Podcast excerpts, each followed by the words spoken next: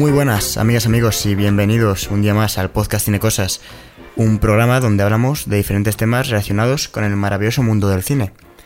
Estáis escuchando a David Gómez y, bueno, lo importante, ¿de qué vamos a hablar hoy? Pues nos toca uno de los proyectos cinematográficos más ambiciosos que jamás se han hecho. Hobbits, elfos, enanos, hombres, hablamos de Peter Jackson. Hoy toca la trilogía de El Señor de los Anillos. Y bueno, en este viaje por la Tierra Media no estoy solo, me acompaña, como siempre, mi queridísimo amigo, Cristian Sutil. ¿Qué tal, Cristian? Hola, David, ¿qué tal? Pues bien, aquí. encantado de estar otra noche contigo y para hablar de, de una de las sagas que cambió el cine moderno y casi los blockbusters, ¿no? Hombre, desde luego fue un referente en cuanto al género de fantasía, ¿no? Yo creo que hasta entonces parecía algo más de nicho, algo más como de, de frikis, ¿no? Igual no era tan fácil entrar en ese género y bueno, la repercusión que tuvo el Señor de los Anillos como que abrió muchísimas puertas, yo creo, hizo que la gente se interesara un poco más por todo este tipo de películas. O sea, hoy por ejemplo no tendríamos el Señor, o sea, Juego de Tronos, por ejemplo, si a lo mejor el Señor de los Anillos no hubiese existido. Pues sí, podría, podría ser, sí que, sí, desde luego sí que tuvo una importancia como para eh, marcar eh, un, hito en el, en el camino, ¿no? Sí, no, estamos hablando de que a lo mejor es la, la Star Wars de la, de la época. A pesar de que estaba ya Star Wars. Se estaban estrenando películas de Star Wars, pero sin embargo El Señor de los Anillos como hito de ciencia ficción, ¿no? Es más importante en, en la primera década, década de los 2000. Es que, joder, parece que no, pero hablamos de una. O sea, de, un proyecto que comenzó. Pues. Bueno, comenzó ya antes, pero ya en el 97. Eh, Peter Jackson empezó con.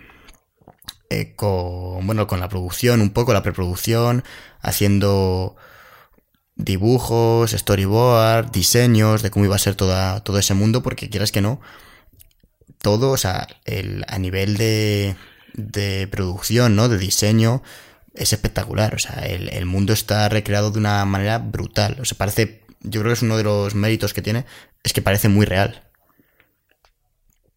Sí, o sea, y no, es que muchos, muchos de los de los paisajes y los propios escenarios están ahí, no son hay en muchas escenas hay muy poco de ordenador y, se nota, se nota que hay decorados, por ejemplo, Rivendell cuando está Frodo allí, he estado viendo making offs y tal de cómo, de cómo lo hacían y, y no son efectos donde usan, no había, no, eh, no fueron unas pelis que se rodaron con muchísimo dinero, creo que no llegan a 300, millones de dólares entre las tres. 281 millones de dólares venían de presupuesto, lo, o sea, que pregúntales ahora a los Vengadores, ¿no? Eso es calderilla. Claro, con 300 millones usaron para la primera media hora. Claro, eso solo es lo que cobró Robert Downey Jr. Sí, más o menos lo que, lo que se va a llevar más o menos de, de Endgame, ahí está. Y... Hombre, verdad que al planear la trilogía desde el principio, ¿no? Eh, o bueno, por lo menos eh, el rodaje se fue simultáneo y, y vamos a ver, fue en Nueva Zelanda desde el 11 de octubre del 99 hasta el 22 de diciembre del 2000. Y luego es verdad que se fueron estrenando las películas de 2001, 2002 a 2003, pero quieras que no, a ver, no, no fue corto, pero el hacerlo todo junto, pues abarató costes, aún así es que es una saga, estamos hablando de una, de una producción espectacular, o sea que, que tuvo, no sé cuántos años tuvo de, en total, ¿no? Desde que se, desde que dijo Peter Jackson, vamos a empezar a hacerlo, hasta que se hizo, ¿no? Igual Estamos hablando de, un proyecto de casi una década. Sí, creo que él se leyó las novelas, se las terminó en el 95 y dijo, tengo que hacer una película de esto. Y no me acuerdo a cuál fue, a la, creo que fue a Miramax, la, la productora, que, que era de los hermanos Weston. Y allí dijo que iba a hacer dos películas. Y al final iba, y el presupuesto iba a ser 75 millones. Y solo iba a hacer dos películas y tal del Señor de los Anillos. Y. Y claro. La cosa se un poco. Claro, no, no fue. más que nada fue que. Eh, estaban, estaban ya mirando la, la, preproducción y eso y tal. Y un tío descubrió que además debía de ser muy poco amigo de Peter Jackson y mucho de Harvey Weinstein, y dijo que no, que 75 millones no iba a costar, que, que lo mismo se iba a los 150 millones hacer, hacer las dos películas. Y entonces eh, el Weinstein este se cabreó muchísimo, dijo que eso no lo iba a pagar él, y, y amenazó a Peter Jackson con echarle de, del propio del, vamos, de la producción y tal, y poner a Tarantino, que esto no me acuerdo. Si lo comentamos en el podcast de Tarantino. No me suena, la verdad, yo, yo de luego no tenía ni idea. Sí, pues esto, esto era algo que yo quería contar en el podcast de Tarantino, pero como me dejo la mitad de las cosas, porque me pongo aquí a, a contar chorradas, pues no, pues era, lo querían, amenazó con poner a Tarantino. Esto lo, lo dijo Peter Jackson, creo que, que lo he hecho en varias entrevistas, que le amenazaron, y para no quedarse sin el trabajo que llevaba haciendo dos años, en el 97 New Line Cinema eh, conoció a uno de los jefes de New, Line Cinema y él puso la pasta que, la pasta que faltaba. Yo, fíjate, o sea, tuvo que haber varias movidas con los derechos, porque si no me equivoco, en principio los tenían de United Artists para, hacerlo. Lo que pasa es que luego se hizo con ellos, como decías, eh, Weinstein. Sí, es que es que yo creo que al principio los, que, los quería tener él, el propio Jackson. De hecho, no sé si, si los del Hobbit los tenía él y se los dio a. Vamos, se los dio entre comillas a, a Warner, que se los quedó. Porque luego, claro, compraron. Compraron, creo que la propia New Line Cinema. Es que, vamos, yo lo comentaba lo de United Artists porque. Eh, vamos, como curiosidad. es que me parece una locura, ¿verdad? Yo lo leí y dije, pero esto. Eh, los Beatles propusieron a Stanley Kubrick rodar eh, una película pues basada en, el libro de Señor de los Anillos, esto antes de, Peter Jackson. Y, Kubrick rechazó la oferta porque él pensó que era imposible pues recrear todos esos escenarios y todos esos personajes, ¿no? Y llevarlo pues a la gran pantalla como pues como se merecía, ¿no? O sea, que lo rechazó porque era... Pero me sorprende a mí ya no que Kubrick lo rechazara, sino que los Beatles dijeran, oye, eh, Kubrick, nos haces una peli y somos nosotros ahí, la, la, comunidad del anillo, ¿sabes? Pero claro, y, vamos, cuando leyendo todo esto, pues sí que leí que, que quieras que no, Kubrick tenía, entre comillas, que si hubiera querido podía haber ido hacia adelante con el proyecto porque tenía los derechos de, United Artists, ¿no? Que al final, pues, pues eso, que, que poder podía, es que no lo vio viable. Pero bueno, eh, si quieres, vamos entrando ya en, materia, vamos empezando ya con la primera película, porque desde luego hay mucho que contar y, yo creo que yo que me suelo liar con los nombres y demás, seguro que, que hablo de batallas que han ocurrido en la siguiente y, me lío un poco, así que a ver, a ver si no se nos cruza mucho. Comenzamos, bueno, comenzamos con la primera película en 2001 el Señor de los Anillos, la comunidad del anillo. ¿Qué te parece? ¿Cómo, ¿Cómo arrancó esta presentación de la Tierra Media? Que bueno, tuvo muy buenas críticas, tuvo muy buen recibimiento. ¿Qué te pareció a ti? Eh, a mí yo creo que es de la trilogía la que más me gusta. Es la que más cariño también le tengo porque creo que fue de mi colección de películas en VHS. Fue una de las primeras que tuve. Y cuando yo, claro, estoy, estoy hablando del año pues 2002, 2003, eh, bueno, antes de que se estrenase siquiera, yo creo que la segunda, y vi la película y de repente vi que quedaba inconclusa, yo me llevé una... Claro, un niño. Y yo me quedé flipando, dije, ¿cómo, cómo es posible que esto, que esto no acabe? ¿Cómo que... Claro, ¿cómo acaba esto ahí, no? Claro, es, es, un poco. Veo a los dos jóvenes y tal, y digo, yo pensaba que la película era de que empezaba y te tiraban el anillo y ya está. Y y tal, y cuando vi que. Cuando vi que. Claro, que de repente había dos hobbies mirando a la nada, digo, pero bueno, ¿y esto? ¿Qué, qué broma es esta? Y. y bueno, lo recuerdo con, con, mucho cariño porque era algo muy. Muy novedoso. Todavía yo no había empezado a ver, por ejemplo, películas como Star Wars o.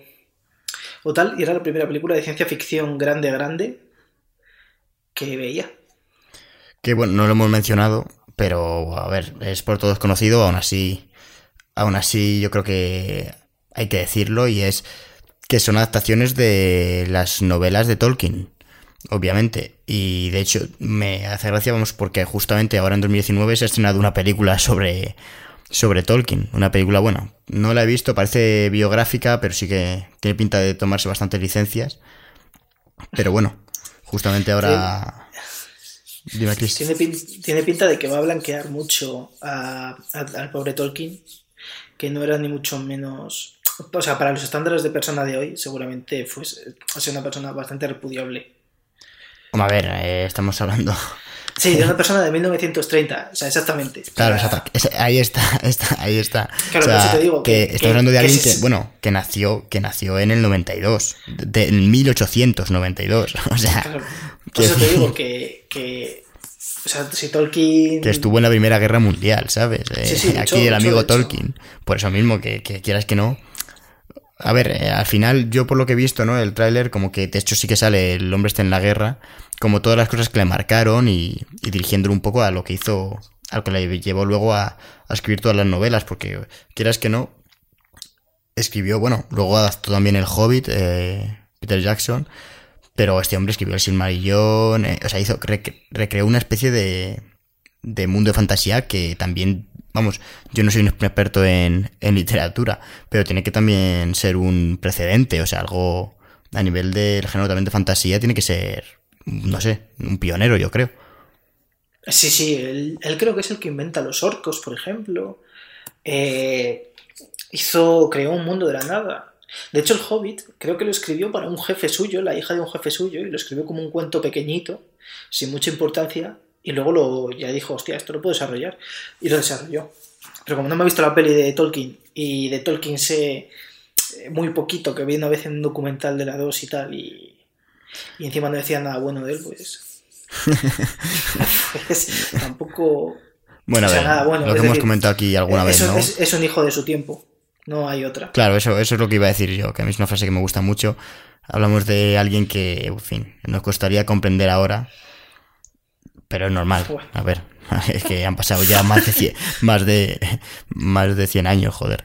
Pues bueno, eh, volvemos, volvemos a la comunidad del anillo.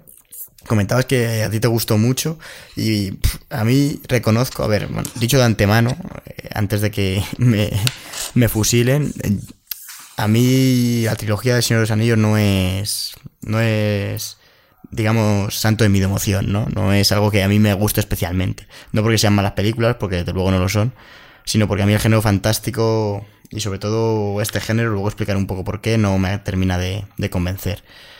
Pero, pero bueno, es que a mí Señor los Anillos mmm, reconozco que se me hizo un poco larga y no me vi la extendida, porque esa es otra, que la movida esta de que han sacado las películas y luego han sacado las versiones extendidas. O sea, ¿Cuántas horas de, grabación tiene Peter Jackson? O sea, dentro de poco vamos a ver una reedición en, en formato de serie que dure como, como una serie como El Señor de los Anillos. perdón, como... ¿Cómo se llama? Como Juego de Tronos, pero El Señor de los Anillos. Desde luego material seguro que hay. Eh, hombre, van a hacer una Amazon. Ah, bueno, es verdad, sí, pero no van a utilizar el material este, van a hacer el nuevo. Pero que me refiero es que, en fin, no sé cuánto grabó Peter Jackson, que dijo, Buah, pues esto no lo puedo dejar en el tintero. y empezó a sacar. Sí que es verdad que son películas que tienen mucho que explicar, son muy amplias y tienes que estar atento, ¿eh? Como estés así en la parra, pues bueno, disfrutas de la película porque la acción, pero no te, no te enteras de qué está haciendo los personajes, ni de a dónde van, ni nada. Y luego el lío de los nombres. Yo, bueno, ya me las había visto varias veces y ahora esta que, que esté revisionado para el podcast, pues por lo menos me he enterado de mejor a nivel de nombres, ¿sabes? De Minas y tal, ahora ya sé lo que es. En algunos momentos me veía la peli y a los 10 minutos ya no, me, no recordaba cuál de las ciudades era, ¿no? Yo que con los nombres soy un desastre. Pero bueno, aún así, aún así, bueno, a mí es la que menos me ha gustado esta primera peli. Porque me da la impresión, o sea, no, no sabía cuándo iba a terminar. O sea, recuerdo primera vez que la vi que no es como las otras, ¿no? Bueno, a mí no me da la impresión de que tiene igual tan marcado esas... Sí, esos actos, ¿no? Como ese clímax final, sino que aquí vas surgiendo se van encontrando por el camino. Y bueno, eso le da el hecho de que no sabes lo que va a ocurrir, me parece bueno, un poco bastante imprevisibles, ¿no? En ese sentido, de que no sabes que de repente van a aparecer una horda de orcos o que o van a decidir, pues en lugar de ir por un camino por otro, en fin, eso me mantiene entretenido, pero reconozco que el no saber cuándo iba a terminar en una peli de más de tres horas, que duraba tres horas, bueno, sí, unas tres horas duraba esta peli, eh, si no me equivoco. La, que, la versión que me vi yo, pues en fin. 3 horas 58. Y 3 horas 58, la, la larga será. Ah, yo es que creo que me vi la larga. Entonces... No, yo, yo me he visto la, la normal. Es que, a ver, eso es. Dura 200 minutos, la normal. Sí, pues fíjate, 3 horas y, 3 horas y 20 de película no es poca cosa. Que a ver, que no, no se me hizo pesada, pero sí que, que verdad que al final, uff, dije la leche. en fin, eh, una de las cosas que, que me, vamos, no, no recuerdo si eres de, reparto... Eres de los que se quejan, ¿no? Si la peli dura tres horas. No, yo no me quejo. si está justificada, en este caso, creo que en general están bien justificados los, los tiempos porque la historia es muy, muy grande. O sea, hay muchísimos personajes, varias historias que explicar y al final un poco va el Señor de los Anillos de, de dar a conocer, ¿no? De desplegar ese mundo de fantasía, porque la gente que disfruta con la fantasía, pues el Señor de los Anillos tiene que ser espectacular, o sea, tiene que ser la hostia. Los Vengadores, tiene que ser el, el endgame de, del género de superhéroes, pues es el, esto es el, la cima de, de la fantasía, pero, joder, a mí reconozco que, que, me, que me, no me termina de convencer. Se tira como dos horas y media presentando personajes, ¿eh? O sea... No, no, no, claro, esto va ahí. Y fija, a ver, si realmente, si poder se puede hacer más corta, pero como marca un ritmo, me parece que está, a mí me parece que, la peli dura lo que tiene que durar, ¿eh? Otra cosa es que a mí, pues por, por gustos personales, se me haga más larga o menos. Pero no, no veo claramente, uy, pues esto luego quitaría o esto sobra. Está muy bien unida y muy bien justificado como luego avanzan los personajes, ¿no? No, además, yo que me, sí que me he visto, por ejemplo, las extendidas, pero para el podcast eh, no he visto las extendidas. Sí que ves a veces que como que están faltando cosas cuando no ves. Dices, joder, pues esto. Aquí me falta. De, hecho, en el momento. ¿Tú me has visto la, comunidad del anillo? Eh, la normal. La extendida. Claro, hay un momento donde, por ejemplo, cuando abandonan Rivendell, que por ejemplo es un momento muy chulo, que, que, vamos, que están ahí en fila india y simplemente Frodo va el primero y dice, Mordor, ¿por dónde? ¿Por la derecha o por la izquierda? Y dice Gandalf. Gandalf, por la derecha. Entonces, creo que ese momento solo está en la, en la No, yo, yo sí que lo vi. Bueno, no recuerdo si que dijera Mordor. Yo recuerdo una escena así, justo saliendo de Rivendell, que dice Frodo, ¿por dónde? Y Gandalf, derecha, algo así. Ah. Sí, sí que, eso sí que está. No sabría decirte que está, que está cortado. Sí que sé, por ejemplo, que en la segunda película, ya adelantándonos un poco, no sale en la peli que me vi yo, en la versión normal, eh, la muerte de Saruman. Y eso sí que me parece un poco un error.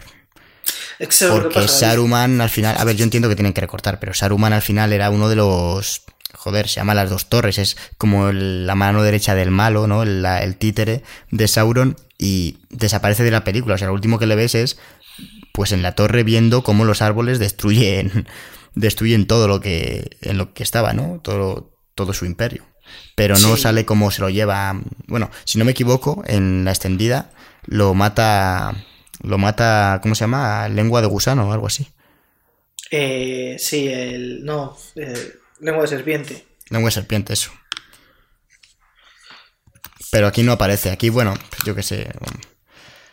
Eso sí que me da un poco de rabia. ¿Ves? Por ejemplo, yo como ahí no sabes que ha muerto. Bueno, te lo dicen como que se ha muerto y tal, pero no me habría sorprendido como no hay ninguna escena en la que te lo muestren, que hubiera aparecido más adelante, ¿sabes? Pero bueno, yo como sí que sabía que en la extendida parecía que moría, pues ya sabía que no. No, bueno, te deja, te deja como entender la propia película, que se ha quedado encerrado en la torre y que no. y que no va a salir. Mm, bueno, el arranque con, con esta película. Como. O sea ¿Qué es lo que más te gusta de esta peli? Te pregunto tipo, como justo has dicho que es que era de tus preferidas de, la trilogía, ¿no? Que puede que sea la que más te guste. Pues me gusta mucho el final, cuando esa batalla final, eh, sobre todo porque yo tenía el videojuego de las dos torres eh, para Play 2 y por eso tengo especial cariño a esa escena. En el videojuego de las dos torres había como seis niveles que eran de la comunidad del anillo, en plan, pues la batalla Moria, tal, eh, etcétera, etcétera y, la batalla final de aquí. Y, eso me gusta porque, eh, no sé, es como que de repente la, primero la comunidad se separa. Frodo de repente ve que, que tiene que llevar la carga solo porque si no va a corromper a todos. Eh, Sam le sigue a pesar de que casi puede morir por seguirle, casi se ahoga. Eh, Sauron se ve que, o sea, Sauron no, Aragorn ve que se ve que es incorruptible. También se ve la amistad que hay entre, entre Aragorn, Legolas y Gimli, que ya prácticamente no se separan dentro de la trilogía. Y luego se ve Merry Pippin y, y, Boromir, que forman como otro trío, donde Boromir siempre está como muy preocupado por los hobbits. A pesar de que intenta quitar el anillo a Frodo, se ve que es porque ha sido corrompido. Ese es un toque, ¿no? De como, oye, no es que este hombre sea malo, sino que el anillo tiene un poder. A ver, es un poco lo que. Lo que te insta a justificar que el anillo lo lleve Frodo, que es, pues posiblemente de los más inútiles de todos los, de todos los que van. Pero parece que es más difícil de corromper, ¿no? Eh, Frodo, dices. Sí, o sea, yo, a ver, yo entiendo que el anillo le lleva a Frodo no solo porque, bueno, porque es una misión que te ha encomendado a ti y demás, sino porque es como que él, él al ser un hobbit, al ir, no sé, a la personalidad que te lo menciona al principio, como que son más sencillos, ¿no? Como que le gusta ver la, vida crecer o algo así. O sea, yo entiendo que lo lleva él porque, por ejemplo, los hombres no lo pueden llevar porque la liaron la última vez. Y no confía en ellos ya nadie. Y de hecho lo demuestran varias veces, que cada vez que se acerca el anillo lo quieren en ellos para utilizar como arma contra Sauron. Sí, pero. Y luego, ¿por, qué, ¿por, qué, no lo lleva Legolas, por ejemplo? O el otro. En fin, a ver, yo entiendo que es una cosa de fantasía y tira mucho del bien contra el mal, un poco rollo metafórico, ¿no? La historia en sí. O sea, todo, creas que no. A ver, ya, es que una de las cosas que me, cuesta un poco comprender ese tipo de, de pelis es el hecho de, oye, está el anillo, hay que tirarle y es como, bueno, pero sí, con todos los ejércitos que tiene Sauron realmente, ya tiene un poder que puede empezar ahora mismo a, a conquistar lo que quiera. Realmente. Lo que pasa es que, bueno, anillo no un poco para justificar la historia y, y demás. Pero te lo muestran como que es, tiene mucho poder, pero tampoco, no sé, me falta, me falta ver realmente el poder que tiene. ¿Sabes lo que te quiero decir? Porque sí que hay una escena en la que sale dando, como cuando se lo pone al principio que te cuentan que hace años Sauron, bueno, cuando matan a Sauron, ¿no? Y te, y te cuentan que el anillo era un arma, aparece realmente una batalla y dando super hostias, pero poco más, ¿sabes? Como que no veo yo un poder ahí tan, tan, tan brutal.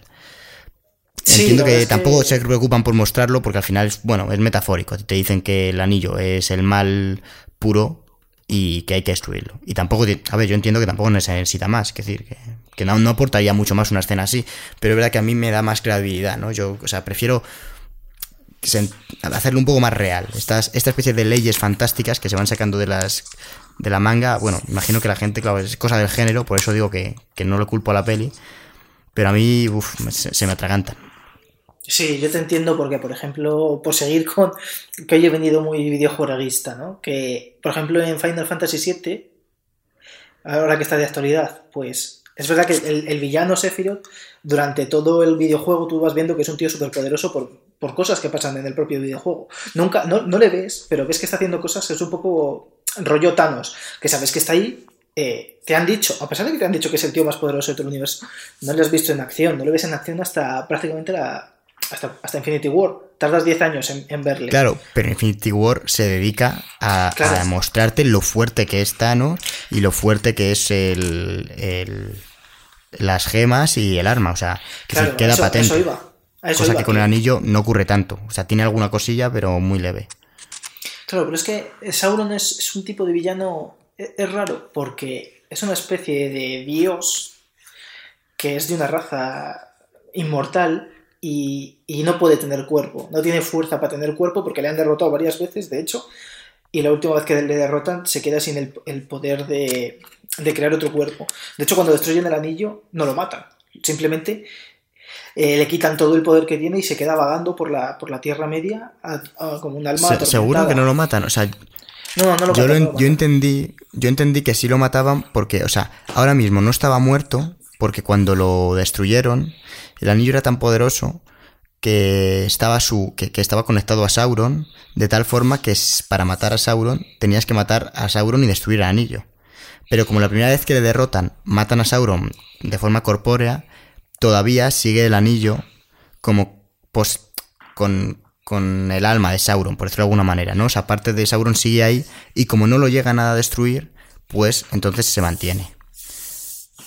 Y ya No, está. no Yo no, entendía o sea, que iba por ahí. Y que claro, que al destruir el anillo, pues sí, ahí te cargabas a Sauron a tope. O sea, ahí ya muerto total.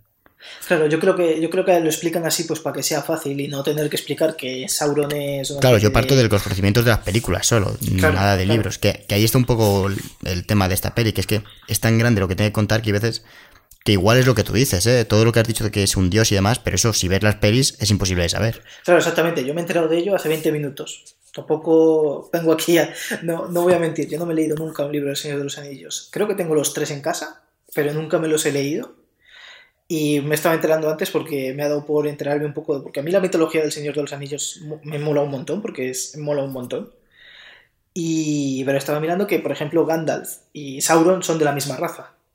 Que son una especie de semidioses, por así decirlo, dentro de la Tierra Claro, Media. que eso es otra cosa. Bueno, luego lo comentamos con la segunda peli, lo de la resurrección de Gandalf. Que es- Claro. es, que a mí, claro, es que ahí van un poco Que, los... que no te, lo no te lo mí- explican tampoco.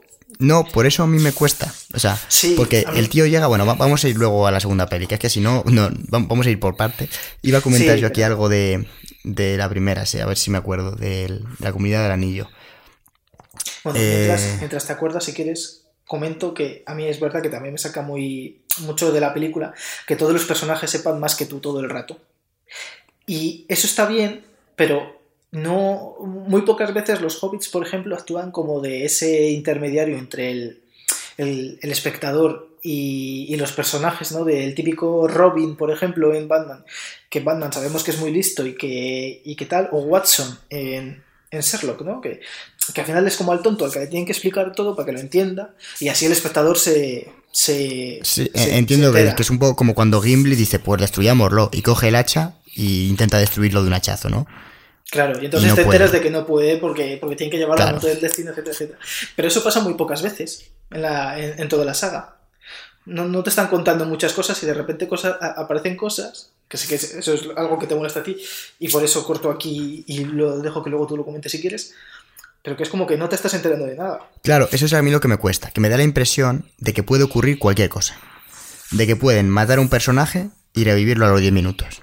Porque como no sé exactamente la coherencia interna del mundo que nos presentan, no entiendo muy bien las leyes. No es que no las entienda, sino que la peli es tan... Es que cuenta una historia tan inmensa que no le da tiempo a, a, mm, explicarlo todo. O sea, para mí lo de los elfos no, no termino de entender si son súper increíbles, son, semi- son inmortales, pero tienen, no sé, son... Entiendo que son como una raza superior, pero de una manera tan ambigua que es que me puedo creer que de repente en los elfos, yo qué sé, invoquen a alguien y les ayude en, una batalla, ¿sabes? O hagan alguna cosa mágica.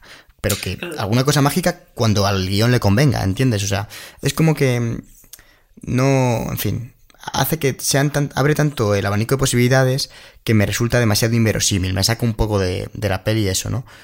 Pero es, yo creo que porque al final este hombre Tolkien hizo un universo tan brutal que no, que pobre Peter Jackson es que no podía, o sea, si las pelis ya están bastante comprimidas, o sea, no, O sea, no veo yo de, de dónde meter. una, ¿eh? Claro, y tampoco creo que hubieran mejorado mucho si hubiera habido alguien que empezara a soltar las normas eh, que rigen la Tierra Media, ¿sabes? Igual habría sido el tostón del año.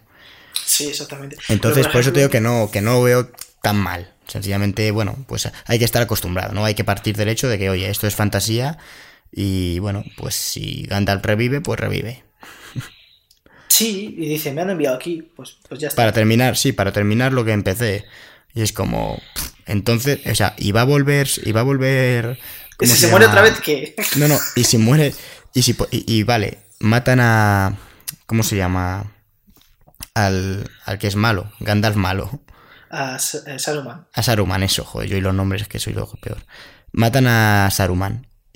¿Por qué no vuelve Saruman? Y dice, voy a, tengo que terminar lo que empecé, ¿sabes? Pues porque, pues porque, porque se supone que Saruman y... Está corrompido, ¿no? Y es como que le sustituye. Yo entiendo como que Gandalf le sustituye en ese puesto, porque al principio parece como que es el jefe, eh, Saruman de, de Gandalf, y luego es como que se corrompe, pues aparece, yo entendí como que le sustituye Gandalf y vuelve para...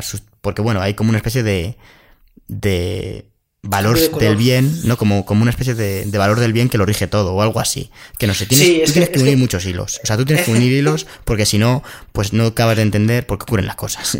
A ver, yo realmente no, no, he pensado en esas, en esas historias. Me, simplemente hace... Yo es que si no reviento. Cuando estaba cenando, eh, eh, me he puesto un vídeo de la historia de Gandalf, donde ya te contaban pues que había un dios superior y Gandalf, Saruman, eh, eh, eh, eran como eh, Gandalf y Saruman eran como de una especie de orden y tal y son como, como semidioses. Y Sauron es otro tipo, es otro tipo de semidios que se corrompió.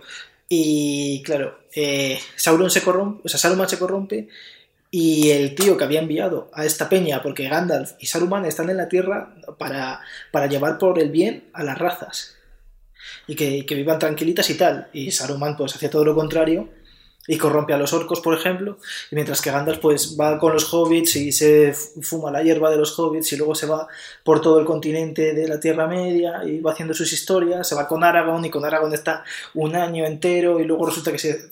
porque Aragorn tampoco es humano, Aragorn es de otra raza. Y es un pifostio aquello. Claro, pues es que es, es que es una cosa loquísima. Yo creo que Peter Jackson pues hizo lo que pudo y no fue nada mal, desde luego, es que no son malas películas. o sea, lo que, lo que hace Peter Jackson es, desde el punto de producción, que con tan poco dinero hiciese tres películas impresionantes, que encima luego ha ganado pues casi mil millones. Y que la historia central se entiende, por mucho que nosotros nos pongamos pejigueros ahí, ay, es que, esto, ¿por qué vive? No sé qué. a ver, se entiende, se entiende. A mí me gusta mucho. Claro, ahí estamos, estamos sacándole aquí punta, porque bueno, decir que, yo qué sé, es que decir que las, actuaciones son brutales porque los tres, porque todos los personajes que salen pues están muy bien interpretados, pues no puede decir casi cualquiera, ¿sabes? Pero bueno, voy a comentar, voy a comentar lo que más me gustó de la, de la primera película. De hecho, es de, lo que más me gustó de la trilogía entera. Que es el. cuando entran en las minas de Moria. sí, eso está para empezar, me gustó el hecho de que dijeran, oye, estas minas pues las hicieron los enanos, que como los enanos se dedican a cavar y pues eso, y son medio mineros, pues, pues cavaron aquí la de Dios y crearon una mina de la hostia. Y eso me gusta, porque dices, vale, ya sabemos que esto, ¿de dónde ha salido este lugar, sabes? No ha salido de la nada, no lo ha creado la montaña, ¿sabes? Y, y vale, entran, y bueno, aparte de que el sitio es espectacular, a mí ya, estamos ya casi al final de la película, bueno, quedarían 40 minutos o así, y a mí, para mí es como, aquí se eleva, ¿no? Cuando dices, uff, ya aquí termina de arrancar. Porque la escena en la que, eh, la batalla esa que tienen en, la tumba del... Es que yo no me sé los nombres. De Balin. Una, ¿De quién? Balin se llama. De, de Balin, Balin de Moria. El primo, el pues primo Balin, lo podemos llamar y ya está. Claro, el primo Balin, bueno, es que la cantidad de personajes que aparecen aquí es para volverse loco. O sea, estoy intentando. Tengo una lista de nombres y tal, pero es que es una locura. Es que yo no voy a dar una. Bueno, el caso es que. Que la, escena esa en la que luchan ahí. O sea, van. Para empezar, ves ahí al pobre Gimli llorando diciendo: Me cago en la leche. Que han matado aquí al. Que han muerto toda esta gente. Porque claro, él se espera que ahí va a haber gente cuando. Dice, Buah, ya verás la, hospitalidad de los enanos. Tal, ¿no? O sea. Y luego te lo encuentras que esto está desoladísimo. O sea, ya ese choque dices, ¿aquí qué ha pasado? Y cuando ves que el hombre se está muerto, o que está en la tumba, es Sam, que es un desgraciado, tira por un pozo. No, no, es, es, es Merry, no Pippin, ahora no recuerdo cuál, pero creo que es Pippin. ¿Seguro? Sí, sí, Sam no es. Sam no lía ninguno en toda la película. Sam es el verdadero héroe de la historia y no lía sí, ninguno. en, eso, en eso estoy de acuerdo. Bueno, pues entonces me disculpo con Sam. Pues alguno de los dos gemelos que, hay en todo este tipo de historias, ¿no? igual que había, igual que había en Harry Potter. Bueno, gemelos, como si lo fuesen. No sé, no sé, qué son, es que no sé si son primos de alguien o están ahí. Para mí cumplen la misma función que los, que los hermanos pelirrojos de Ron Weasley. No he visto Harry Potter, David. ¿No has visto Harry Potter? Pues. A ver, no son, no son exactamente lo mismo. De hecho, estos me gustan más. Bueno, me gustan más, no sabría decirte, pero, pero me parecen igual. Un personaje secundario que va apareciendo ahí, liándola. Y bueno, esto tiene cierto protagonismo, la verdad. El caso es que lo tiran y a partir de ahí ya justifica, o sea, me parece que está muy bien porque dentro de esa escena está todo muy bien justificado. Que hacen ruido y ahí ya justificas que aparecen los bichos malos, que despiertan de las profundidades. Ves cómo van a aparecer, que ahí hay como una escena, varios minutos, vamos, sí, varios minutos en los que vas viendo las sombras que vienen, se empiezan a preparar. Y, me parece que es una escena que define muy bien a los personajes, ¿no? Como, o sea, cómo lucha cada uno, dónde se colocan, eh, lo que es el lugar en sí, ¿no?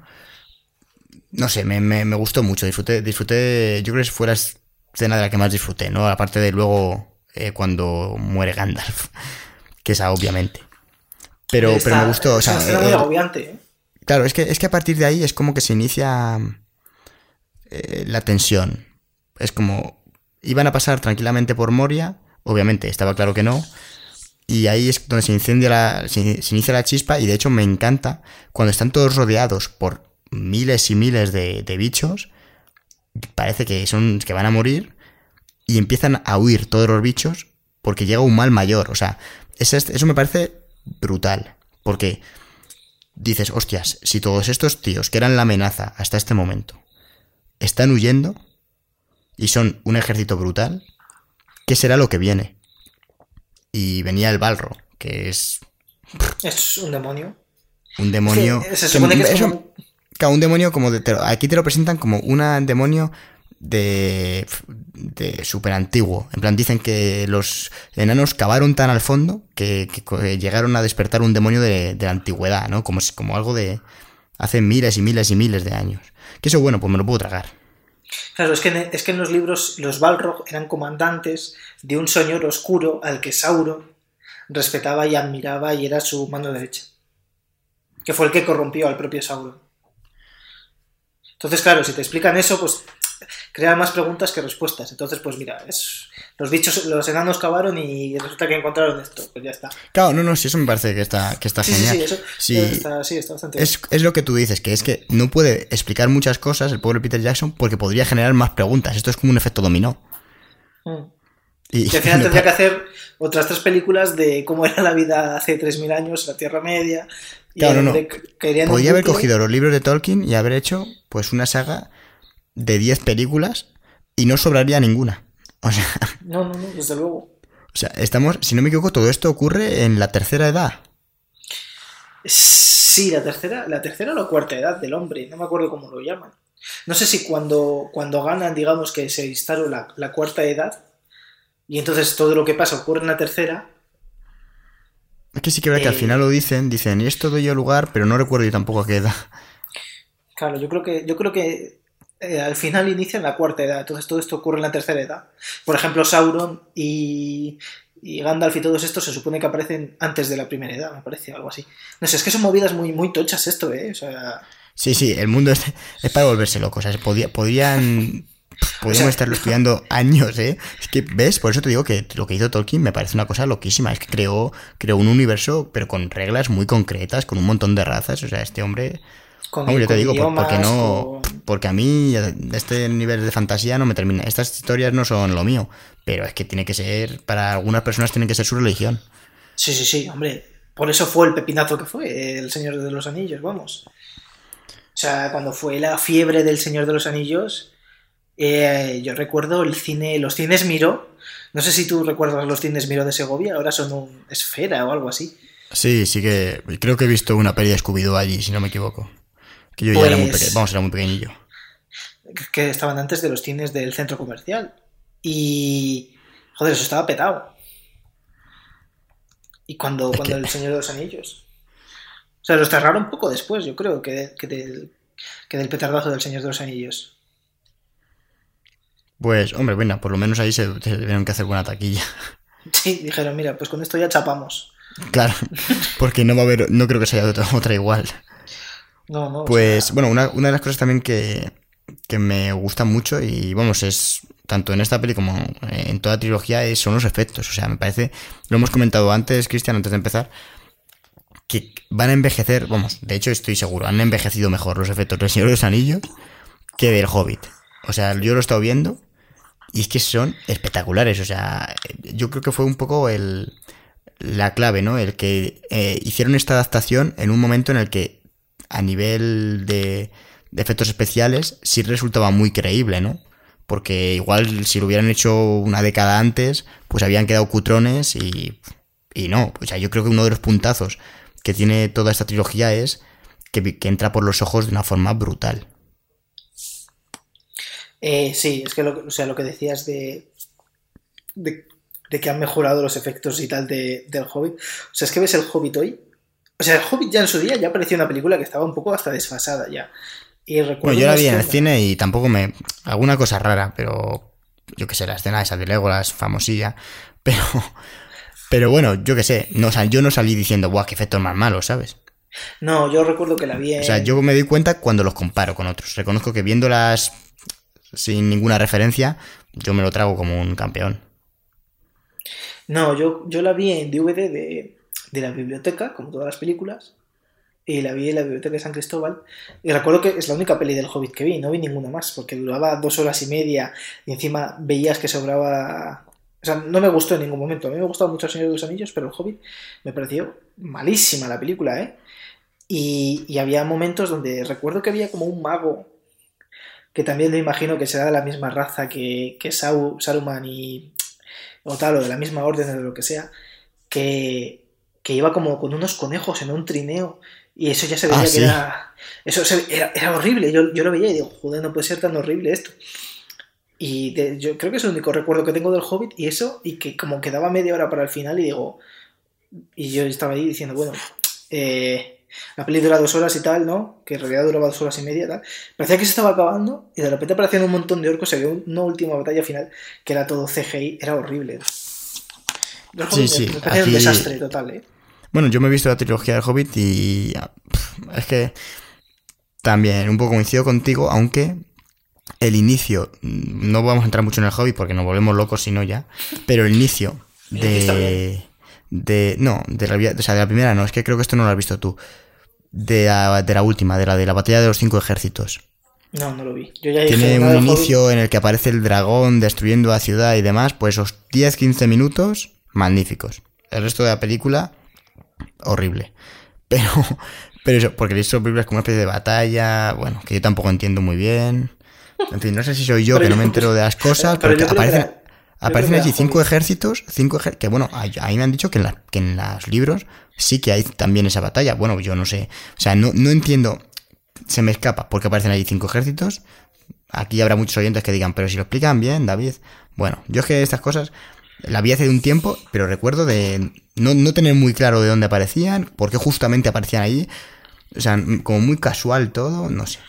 Y la, la que más me gustó a mí, quitando esos 15 minutos, que son, es lo que más me gustó de esa trilogía, es la segunda peli. Lo de la desolación de Smog me, me gustó bastante, la verdad.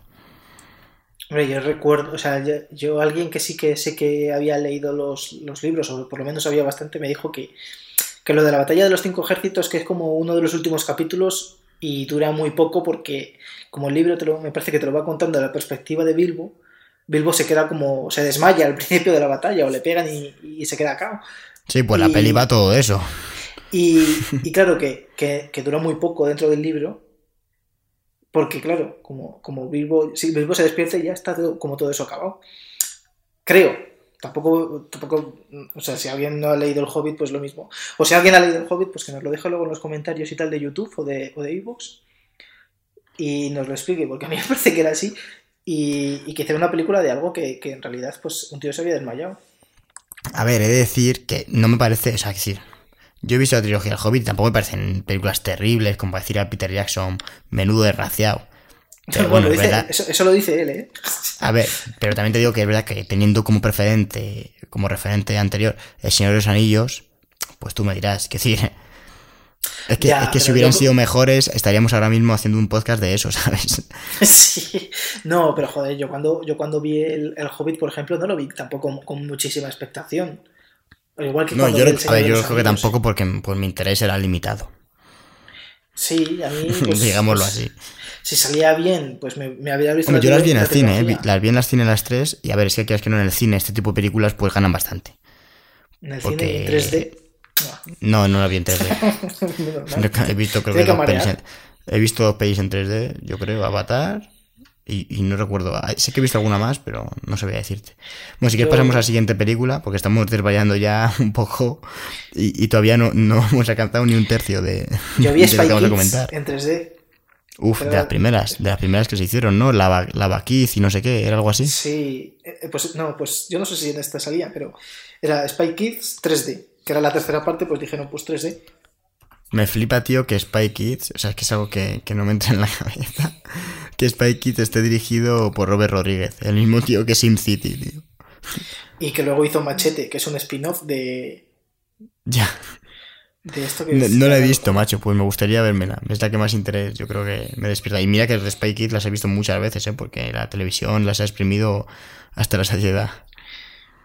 Oye, eh, pues... pues... en Spy Kids 3, ya cortando con, con el rollo y tal, eh, el malo era Stallone. Madre mía, no, me acuerdo más. Ah, bueno, es que la tercera yo no la he visto, fíjate, yo he visto la, que echaban mil veces en la de tele. Hecho, que... De hecho, está bien hilado porque eh, dentro de, en Spike Kid 3D se meten dentro de un videojuego y el mejor jugador de ese videojuego es Eli Hagoul, que es el mismo que hace en Frodo. Sí, mira, lo hemos acabado de cerrar el círculo al final, bien. Exactamente. Pues mira, si quieres, empezamos ya hablamos de Señor de los Anillos, las dos torres. Eh, bueno, ¿qué te parece a ti? ¿Qué te parece esta peli? Pues mira, cuando la estaba viendo, la esta última vez, pues te decía, joder, eh, ¿qué puede aportar el señor, o sea, las dos torres, por ejemplo, a, la trilogía, aparte de ser ese paso intermedio en el que, sabes, que retoma, vas a retomar porque retoma minutos después de que acaba la primera.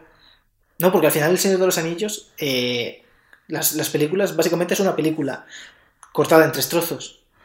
Bueno, pero sí que está distribuida para... Sí, claro. Pues para... que cada película tenga, bueno, pues un poco su clímax, para que el ritmo vaya fluyendo, porque si no, esto no hay quien se lo coma. Es una película de nueve actos.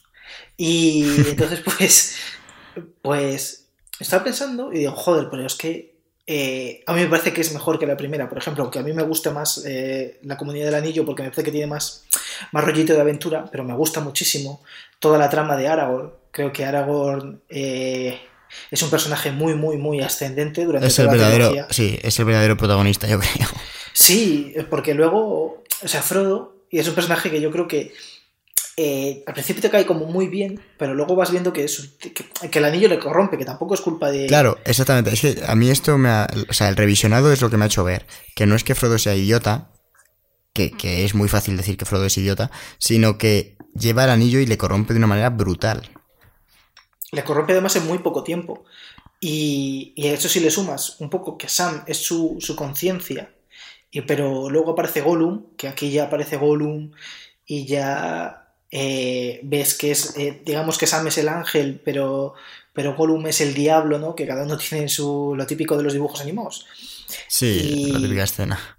Y claro, pues eh, ves un poco como Frodo cada vez está más enfermo y, nunca se llega a recuperar, igual que Bilbo, nunca se llega a recuperar de la, de la tentación. De hecho, Frodo... no, de hecho, al, final, al final de la...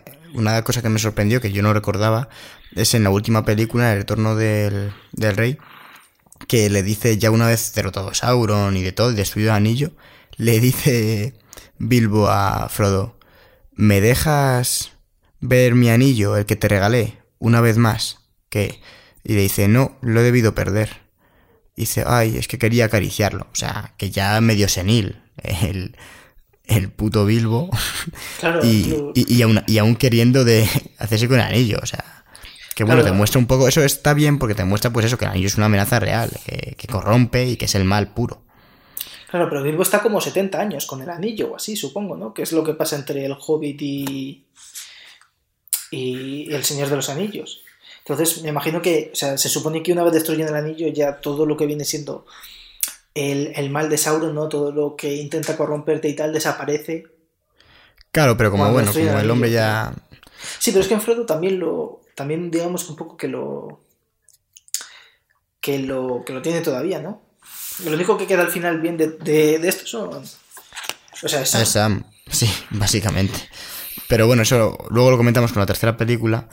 Eh, aquí las dos torres a mí me gustó mucho. Me gustó más que la primera, de hecho.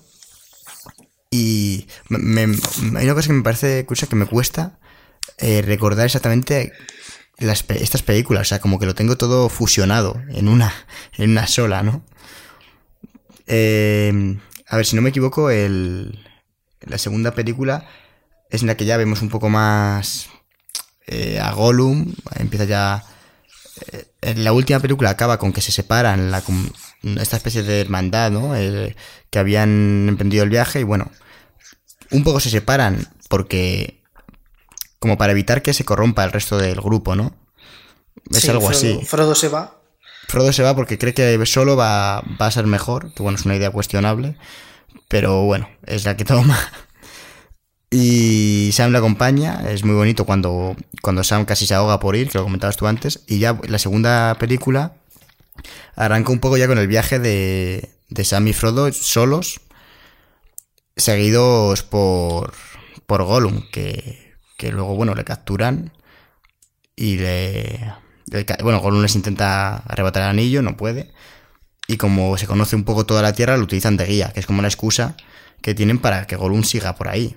Porque Gollum es el, o sea, es el típico tío que dices, pero ¿cómo, cómo puede ser? O sea, ¿cómo pueden dormir al lado de Gollum? además Sam le da mucho asco y quiere matarlo como varias veces durante. Pero que es lo normal. o sea, en realidad Sam representa al público. O sea, Sam representa lo que. Joder, es que. ¿Quién? No sé. Es que. Es lo que a mí me duele de, de Frodo, que sea tan amigo de Gollum. Que yo entiendo un poco por dónde van los tiros, ¿no? Es como. Yo soy. Él también llevó el anillo, está corrompido. Y quiero salvarle ¿no? Como no está perdido. Pero que luego se muestra que está perdidísimo el tío, no tiene solución ya. Claro, es que tú antes, por ejemplo, decías que, los hobbits eran como los que menos, menos corrompidos podían ser, ¿no? Y luego resulta que es que los que más han sido corrompidos, ¿no? Por, por el anillo han sido Gollum, Bilbo y luego Frodo. O sea, las tres últimas personas corrompidas por el anillo se encontraba Boromir, que luego como se muere y tal, tampoco... Y luego como que sí que que sí que, digamos, sí que está en sí. Son, son los tres, son, son hobbits. De hecho, el que. no es que. O sea, no es que yo diga que, son los que menos eh, se corrompen. Es que es lo que presupongo. Porque si no, ¿por qué lleva el anillo él? O sea, porque lo ha heredado de Bilbo, no sé. Me parece que lo que. la amenaza que, que afrontan es bastante más grande como para justificar que, ay no, es que me lo regaló mi tío. Digo, o sea, mira, tío, no me fastidies que lo lleve Aragorn, ¿sabes? No, yo creo que es porque es el que menos puede hacer con el, con el poder que le confiere el anillo. Exactamente. O sea, si lo piensas bien, Gollum, como mucho, el, anillo lo transforma en una mierda. Pero a Gandalf, él dice que no quiere ni tocar el anillo. Claro, claro, eso, eso me gusta. Que, que, diga, porque me corrompe. Por eso mismo yo doy por hecho que el tío es como que no le corrompe tanto. Porque bueno, sí, puede ser también por eso, ¿no? Porque al ser el más inútil, que le corrompa no importa, pero. Pero yo qué sé. ¿Por qué no lo lleva.? Por ejemplo, Sam hay un momento en el que le dice, pues si quieres lo llevo yo también. Y es como, pues sí, pues se pueden ir turnando. Pero bueno, tampoco nos vamos a poner pejigueros con la historia, porque, a ver, estamos hablando de un anillo que representa el mal puro, pero que solo lo pueden usar los malos y que se le destruye justo eh, al lado de la cabina, de, de la cabina, de, del, la guarida secreta de los malos, ¿sabes? O sea, es decir, la historia en sí, bueno, es lo que es. Y lo que comentábamos es que tampoco nos tenemos toda la información, porque esto va a ser parte de los libros que son súper extensos, todo el mundo que, cuentan. Eh, pues a mí me, gustó, por ejemplo, mucho el, el, el hecho de que digan, o sea, Legolas, Gimli y bueno, la relación que tienen, que aquí sí que se ve un poco más, me mola bastante. Y la escena en la que creen que ha muerto, que han muerto los dos hobbits, que no les han conseguido salvar. ¿no? Y se sienten responsables de su muerte y, y Aragorn se cabrea. Eso me gusta. Luego, cosas que me sacan de la peli, pues que de repente Aragorn sea el puto Sherlock Holmes y aparezca por allí en, en para que la gente se ubique los hobbits estos, ¿cómo se llamaban? Los liantes. Merry y Pippin. Merrin y Pippin son secuestrados por, dos por los orcos. Y bueno, llega un momento en el que unos hombres, que tampoco nos vamos a poner aquí a contar quiénes son, matan a todos los orcos y se lían ahí del copón. Y en el medio de toda esa guerra, eh, Merry y Pippin consiguen escapar a un bosque. Bien, pues eh, Legolas y Gimli y, Aragorn les están buscando, se cruzan con los hombres que han matado a los orcos y dicen, no, no, allí no había ningún hobbit y si lo había, no lo hemos cargado, porque no hemos dejado a nadie con vida. Era una batalla de noche y hemos destruido todo lo que había a nuestro paso, porque pensábamos que todos eran malos. Y estos empiezan ahí a... como que se, se cabrean, ¿no? En plan, joder, hemos, han muerto los pobres hobbits, tal. Y eso está muy guay. Pero, bueno, me gustó bastante porque como le define, ¿no? El, o sea, te hace empatizar, ¿no? Como que recalca, estos son los buenos y Aragorn es un hombre, como tú has dicho antes, como inquebrantable, ¿no? Que es un poco lo que le define. Le ponen ahí en un momento la tentación del amor, pero él no, él está comprometido con una elfa. Es, es un poco como, no sé, como un personaje con, con una ética inamovible. Pero bueno, centrándome. Me gustó, o sea, me, me sacó un poco la escena en la que van a los restos de esta batalla y aparece Aragorn y dicen, aquí, aquí estuvieron los dos eh, tumbados, eh, se les amordazaron. Y avanza un poco y dice, oh mira, aquí comenzaron a, a gatear. Oh mira, y aquí, aquí están sus, las cuerdas que ataban sus manos, ¿sabes? O sea, empieza a descubrir que en realidad no han muerto de una forma increíble. O sea, es que es Sherlock Holmes, pero a un nivel espectacular. Y me pasa también a veces con cosas que dice Legolas, como hoy la, hoy la luna se. hoy la, el color de la luna es rojo. Eso es que se ha derramado sangre. Ah, ¿sabes? ¿Qué, dices? ¿Qué dices? Pero bueno, si se derrama sangre todos los putos días, si, hay si, si han muerto un montón de gente. O sea, que si de verdad fuese así, que, que, el color de la luna es roja cuando hay una batalla, pues me parece bien. Pero es que hay batallas un montón de días y no lo dice en ningún momento, excepto cuando le conviene, ¿sabes? Entonces, esa especie de conocimientos que van sacándose de la chistera, pues a mí me sacan. Porque digo, es que esta gente. Es que, es que son todos magos, macho. O sea, eh, es, es, que es increíble. A mí esa frase, yo, yo, cuando dijo eso, Legolas, dije, que es que hay varias, es que no recuerdo más, recuerdo solo esta, pero, pero son frases que dices, pero bueno, pero, pero qué descaro, ¿no? O sea, yo imagino al que hablando Bloom, interpretando y diciendo, pues que mi personaje es increíble. O sea, es, Entre que, es espectacular, soy más poderoso que Gandalf. En la primera película te recuerdo que hay un momento donde están todos hundidos en la nieve y, y él pasa, sin que, ¿sabes? Porque es como súper ligero también. Y eso tampoco lo, eso no lo explican en la película, pero se supone que los elfos, por ejemplo, son más ligeros que el. Son tan ligeros como el aire y tal. Y por eso Legolas de repente de esta película también se, sube encima de un escudo, baja ah, unas escaleras disparando con el arco. Eh, una escena espectacular. Sí, y es un poco como joder. Y bueno, sí, lo de la. Lo de la. Cuando dice lo de la luna y tal, yo estaba pensando, joder, macho. Eh, es la reflexión, o sea, eh, Legolas es, es, un efecto, pasa muchas veces, no... No, no, ahí nada es casual. Ahí no pasa nada. Hoy, hoy viene viento del este, eso es que va a haber batallas. me, duele la pierna, eso es que mañana va a llover. O sea, sabiduría me, popular. me gusta mucho, eh, que creo que funciona muy bien eh, Gimli como, como recurso cómico.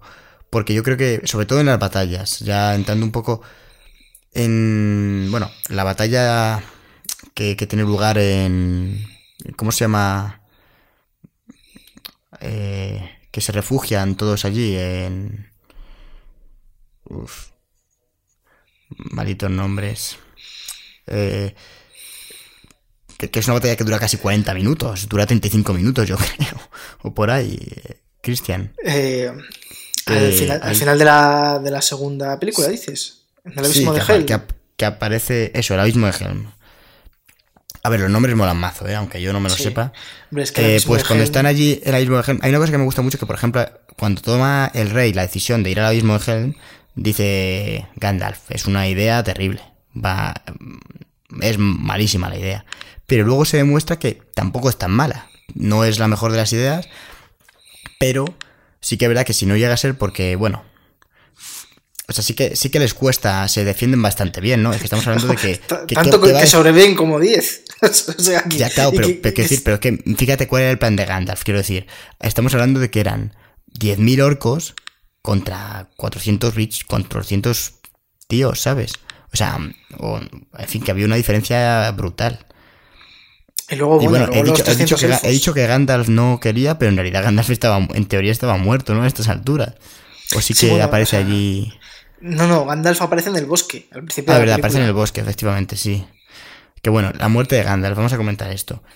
La muerte de Gandalf es, como lo hemos estado comentando hasta ahora, una cosa que ocurre y estará muy justificada en los libros, pero si tú solo te basas en las películas, que yo sinceramente ahora he jugado la película, de, de juzgar la película, es una adaptación, no tengo que leerme el libro para entender la peli, no debería. Y ocurre un poco porque sí, o sea, no te lo justifican. Vuelve, vuelve así, brilla como los elfos ahora, Y, ya está. Y dice, pues antes era Gandalf el gris, ahora soy Gandalf el blanco. Y ya está. Y tú en plan, joder, ¿y por qué lloramos tu muerte en la primera peli, sabes? O sea, si eres... En fin, un poco... Revive porque sí, básicamente. Y eso a mí me cabrea. Claro, es que en los libros se supone que el, Dios todopoderoso que debe de haber dice, joder, pues es que tengo que enviarte a la tierra porque es que si no... sabe o sea, eh, le da como más poder se supone que está encerrado en un cuerpo, Gandalf, en un cuerpo que, es mortal y, siente pues ganas de beber y ganas de comer y todo eso, ¿no? Y está como a los placeres, entonces puede morir. Entonces, muere contra el Balrog y luego resucita. En, una batalla brutal, porque... No, no, resucita, resucita, en el, en el puñetero bosque, David. O sea, quiero decirte claro, No, no, pero, pero la lucha, bueno, la que resucita en el bosque tampoco te lo cuentan allí. Tú ahí le ves y no sabes cuándo ha resucitado. Bueno, Él te dice él te dice que, ha habido una batalla del copón. O sea, yo pensaba que había muerto pues porque se cae a un abismo, pero no, no, aparece ahí luchando contra el Balrog en la caída. Después, que a mí me parece increíble esa secuencia. Después caen al, al agua y después aparece luchando en, la cima de una montaña. Sí, es y te dice, he estado luchando desde las profundidades hasta, hasta, el, hasta el cielo. O sea, estamos hablando de una batalla que igual duró varios días, ¿sabes? Porque están cayendo, pues no sé, igual están cayendo cinco minutos dándose de hostias y luego aparecen en una montaña. O sea, sí, es que kilómetros y kilómetros de distancia. Estamos hablando de una batalla que solamente eh, yo querría haber visto una película de esa batalla, de Gandalf contra el Balrog. Una batalla titánica.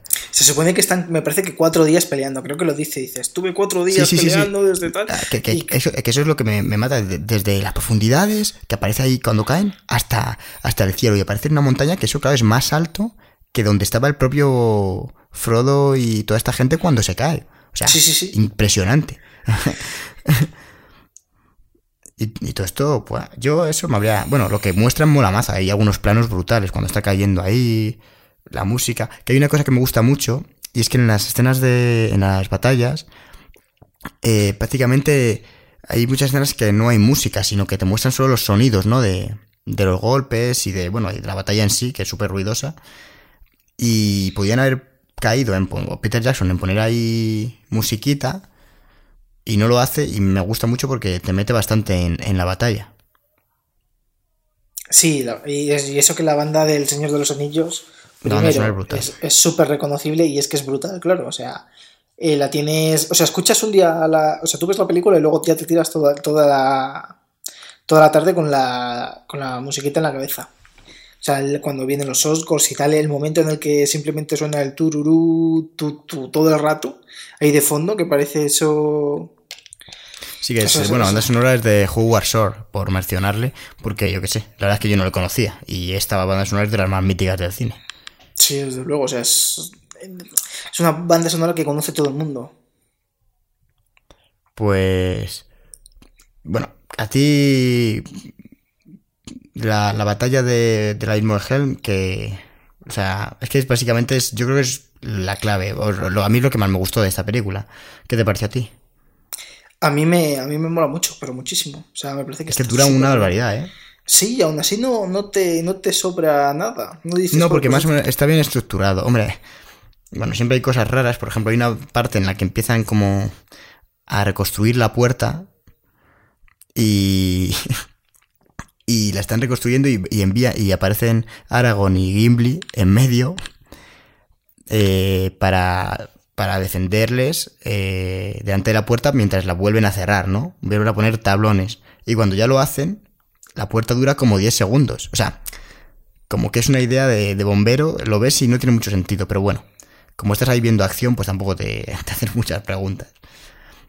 Y lo que te comentaba antes de Gimli, es, que a mí me, me mola bastante que lo dicen como recurso cómico porque me parece que tiene sentido, ¿no? Ya más allá de que, de que bueno, de que te rías y sea gracioso, es que le da como una especie de, contrapunto a las escenas de acción, ¿no? Hace que no solo estés en una escena que con mucha tensión, porque al final las escenas de acción, joder, no son, o sea, no es que sean graciosas, eh, hay, hay bastante tensión y como duran tanto, el hecho de que Gimli de vez en cuando diga alguna tontería o, haya ese rollo con Legolas de ir contando a la gente que, matan, aparte de, que mola ese rollo de amistad, ¿no? Esa, cómo construyen eso, esa relación entre los dos personajes, eh, me parece que hace que el espectador esté tenso, de repente haya este tipo de, comentarios, se relaje o empatice un poco más con, con los personajes y pueda volver a adquirir tensión, ¿sabes?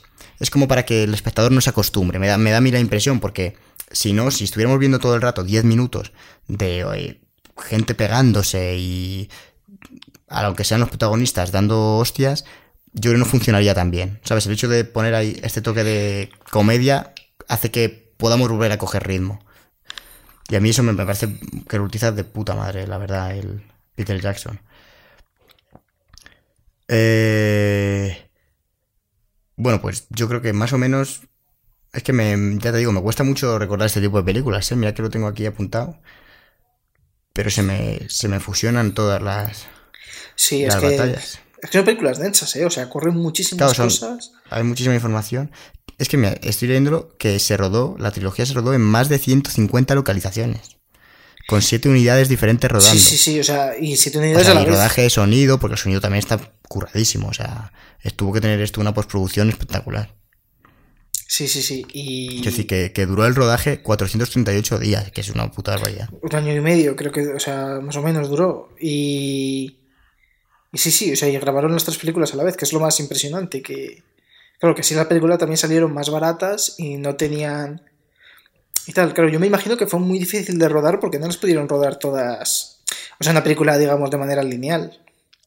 No, no. De hecho, la primera escena que se rodó, sí, vamos, lo, leí el otro día y, es la escena en la que aparece mm, en la primera película, en la Comunidad del Anillo. Eh, justo se acaban de escapar Frodo, Sam, se encuentran con los hermanos, con los hermanos, sí, con, con Merry y Pippin, no sé si son hermanos, pero bueno, con estos dos chicos. Y aparecen, tienen el primer encuentro contra, con el, el hombre este oscuro que les busca, que va a caballo. Sí. ¿Sabes? Que justo se, esconden bajo un árbol y el tío este se asoma. ¿Sabes cuál te digo? Sí, sí, sí, sí. Pues esa, pues esa escena, en teoría, creo que es de las primeras que se rodó. Si no, vamos, si no me ha, he enterado mal. Y vamos, eh, Peter Jackson, claro, es que esto tuvo que ser espectacular, o sea, tuvo que ser un reto porque eh, era el director de toda la producción, pero lo que había comentado es que había siete unidades de rodaje, o sea, él no estaba en todas partes, porque es imposible que esté en siete sitios distintos. Y había varios directores en esas unidades y, o sea, tuvo que ser espectacular. Y he leído que Jackson controlaba las unidades por satélite en las que no estaba y además de vez en cuando había reescrituras de guion, tenía que ver viendo lo que habían rodado las otras unidades para ver si le gustaban las interpretaciones. Y vamos, leí una entrevista que pues, decía que solo había podido dormir, eh, apenas dormía durante los rodajes cuatro horas por noche. O sea, tuvo que ser... El hombre envejeció durante esos, esos 400 días. Eh, no, pues, pero... 80 años. Y, y no solo eso, o sea, es que también estaba ahí y los, los propios, ¿cómo se llama? Eh, los propios actores también estaban, o sea, reescribían el propio guion para, hacerlo mejor y tal.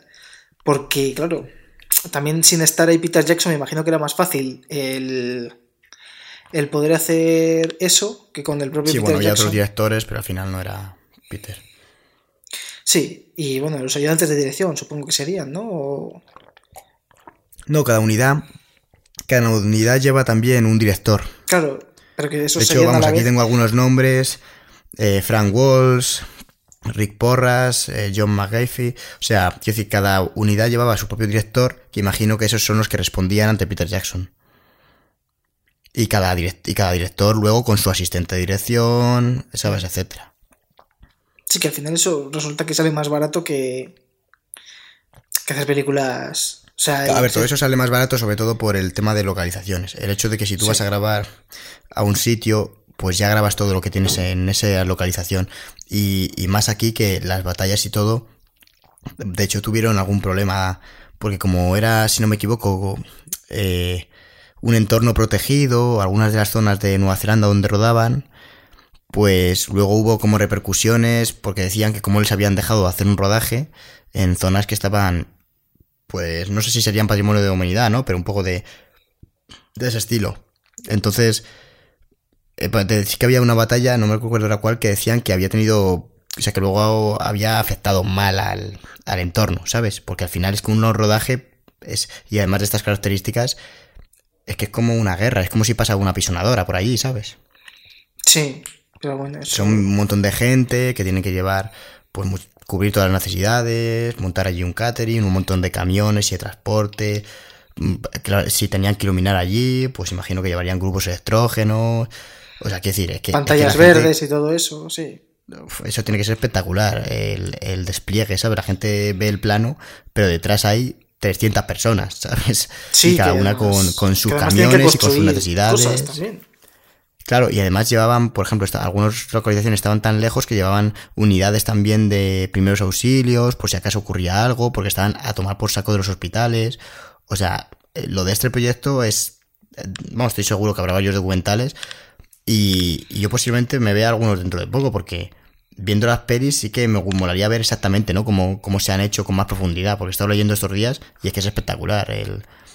Eh, vamos, lo que comentaba, que es de los retos cinematográficos ah, con mayor escala que se han afrontado. Sí, y eh, hay uno de National Geographic, bastante bueno, de, si te interesa, de, de la propia, o sea, de, de, cómo se rodó la película y todo. Pues sí, sí que le echaré un ojo, además de National Geographic ahí. Pues fíjate. Y mira, lo tengo aquí apuntado, que no se me olvide. Si no me equivoco, esta escena es de esta peli. Es que no sé si es de esta o de la siguiente, pero estoy casi seguro de que es de esta. Es la escena de Gollum, que está hablando Gollum con Smigol, que es una escena brutal. sí. Es una escena de. Que, es, que este sí que es puro cine, ¿no? Y me recordaba un en parte a lo que comentamos eh, en el anterior podcast, en el de Endgame, no, en el anterior capítulo de Spider-Man, que hablaba frente al espejo el duende verde, con las dos personalidades, pues aquí un poco Gollum hace lo mismo, aunque me gustó más como lo hacen aquí. Porque, primero, o sea, la escena es eh, Gollum hablando él mismo, él consigo mismo, ¿no? Un poco sus dos personalidades. Y primero aparece hablando eh, Gollum, hay un suave traveling que cambia la cámara de eje y habla Smigol y claro, con ese traveling, que parece una tontería, pues te presentan los dos ángulos de cámara, ¿no? Uno en el que habla Gollum y al otro lado, cuando hay el traveling, cuando habla Smigol. Y a partir de ahí empiezan a editar por corte y hay eh, plano contra plano, según pues habla Gollum o habla Smigol, ¿no? Y de hecho, incluso cuando va dominando la conversación Smigol, que al final es como una conversación en la que acaba echando a Gollum, entre comillas, ¿no? Eh, porque luego vuelve, pero como que le dice ya, Smigol es como la parte buena de Gollum. Entonces es como que le dice, vete de aquí, ya no te necesitamos, Frodo es bueno, no, hay que matarle, es nuestro amo y, cuida de nosotros.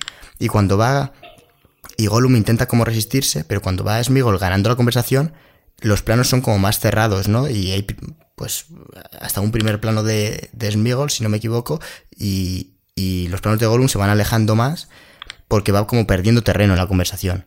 O sea que eso sí que es puro cine y bueno, a ver, se podría comentar muchísimo sobre, sobre todo eso del Señor de los Anillos. Lo que pasa es que bueno, el podcast da para lo que da y, y nos estamos entrando un poco más en la historia. Pero a nivel de planos es espectacular. Y por comentar también otro, otro detalle que me mola de, este tipo, eh, son los planos generales que parece que están hechos con drones, que bueno, imagino que eso será con helicóptero o con grúas del copón. eh, en los que se ven a los personajes yendo de un sitio a otro y se ven súper pequeños, ¿sabes? O sea, son como planos generales muy, muy amplios, especialmente de toda la montaña y todo el horizonte, y se les ve allí a lo lejos. Y eso me parece que es perfecto porque define un poco lo que es eh, la película, ¿no? Un viaje titánico, un viaje que, por un mundo, pero que es de, unas distancias vastísimas.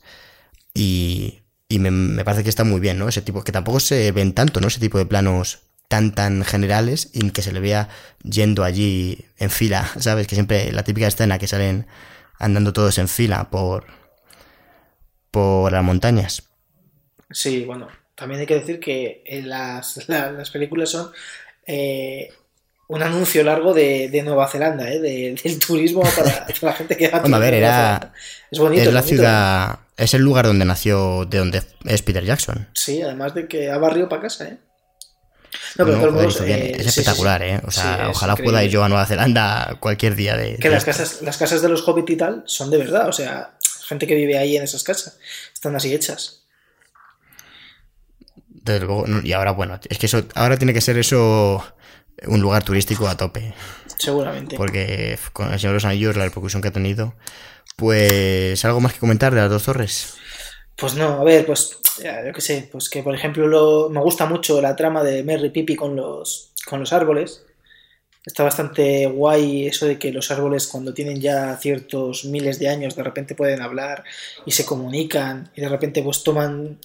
No quieren entrar en la guerra, pero al final luego arrasan Isengard de una manera brutal. Brutal, sí. sí, el poder de la naturaleza. Sí, sí, sí. Y, que, y, que, es un poco todo llevado un poco por Merry y Pippin que parece que no hacen nada, pero resulta que arrasan a Isengard o Isengard y, y luego... Que me da rabia que no, que no salga la muerte de este hombre, lo he comentado creo que antes, que no salga la muerte de Saruman. Pero es que, es que ¿sabes lo que pasa en los libros? Que en los libros se va hasta la comarca, eh, ya sin poderes y sin nada, me parece, y, intenta matar, en plan, pues vale, me habéis destruido todas las torres y tal, y, y seguramente hasta, hasta derrotéis ya a Saruman y tal, o sea, Sauron y tal, pero yo voy a destrozar la comarca y os dan por saco. Y, lo, y los, hobbits, lo matan. Saruman como viejo loco, ¿eh? Como viejo senil. Literalmente. Que lo decide destruir la comarca. Un Saruman derrotado. Ya bueno, pero es que aquí... A ver, yo entiendo que pues no pueden hacer lo mismo que en el libro, pero al final era un personaje de bastante importancia que básicamente desaparece. Te dicen, no, se ha encerrado en la torre. Pues yo qué sé, un plano no habría estado mal. O sea, prefiero un plano a que me lo diga una persona, ¿sabes? Que lo hagan por diálogo. O sea, una ola pasándole por encima me habría bastado. es que no sé, o sea, lo de ser humano... Sí, sí, de hecho, pero si de hecho en las versiones extendidas sí sale como muere, que de hecho no es que lo mate una ola, lo mata el que has comentado antes. Sí, que eh, el lengua de serpiente este, o Grima, creo que se llama Grima, le coge la puñala, pero es que encima Saruman se cae con tan mala suerte de que cae como en una especie de, de, estos que ruedan y llevan agua, que tiene pinchos, se queda clavado y da la vuelta y ya está, y se pierde ahí su cadáver. Es como que muere ahí y entonces es un poco como... Pues bueno. Bueno, pues, pero esa escena, por ejemplo, a mí sí que me habría gustado verla. De hecho, la buscaré. Ah, porque es verdad que, bueno, pues. Pero, pero que estuviera en la versión de los cines, ¿no? Que al final es una versión que también tiene que estar completa. Aunque luego en la extendida se pues haga lo que quiera.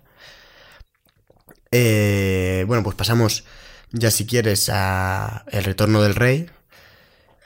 La última película de Señor de los Anillos una película brutalmente premiada. Han sido, bueno, eh, no lo hemos comentado mucho, pero ha sido, ha hecho una buena recolección de premios.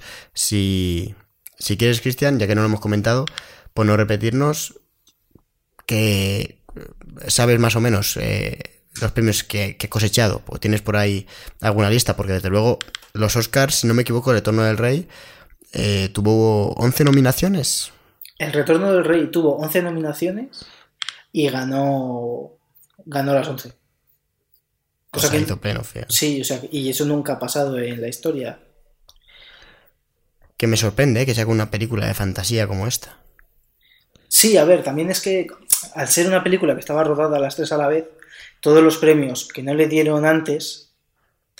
Sí, pero esa estuvo nominada ¿eh? en anteriores ocasiones. Sí, sí, sí. De hecho, ganó la primera película, ganó cuatro Oscars y, la, y las dos torres ganó dos Oscars. Por ejemplo, ganaron mejores efectos especiales, las dos torres ganó mejores efectos especiales y mejor dirección de sonido. Y, y la primera ganó, pues, mejores efectos especiales, mejor maquillaje, mejor banda sonora y mejor fotografía. Sí, es que. Y a ver, si tiene varias nominaciones, lo que es el. Y si quieres te digo. bueno, Ian. ¿El qué? Si quieres ya te digo, pues que la, el, el retorno del rey, pero que al final son premios que le dan a, a las tres películas, pues es mejor película, mejor director, mejor dirección de arte, mejor guion adaptado, mejor maquillaje, mejor diseño de vestuario, mejor banda sonora, mejor canción original, mejor sonido, mejores efectos visuales y mejor montaje. Es que es una barbaridad. Sí. O sea, el guion, el guion está bastante bien. O sea, no, lo hemos dicho, pero por ejemplo el maquillaje de los orcos o, o el vestuario es impresionante en esta película, ¿eh?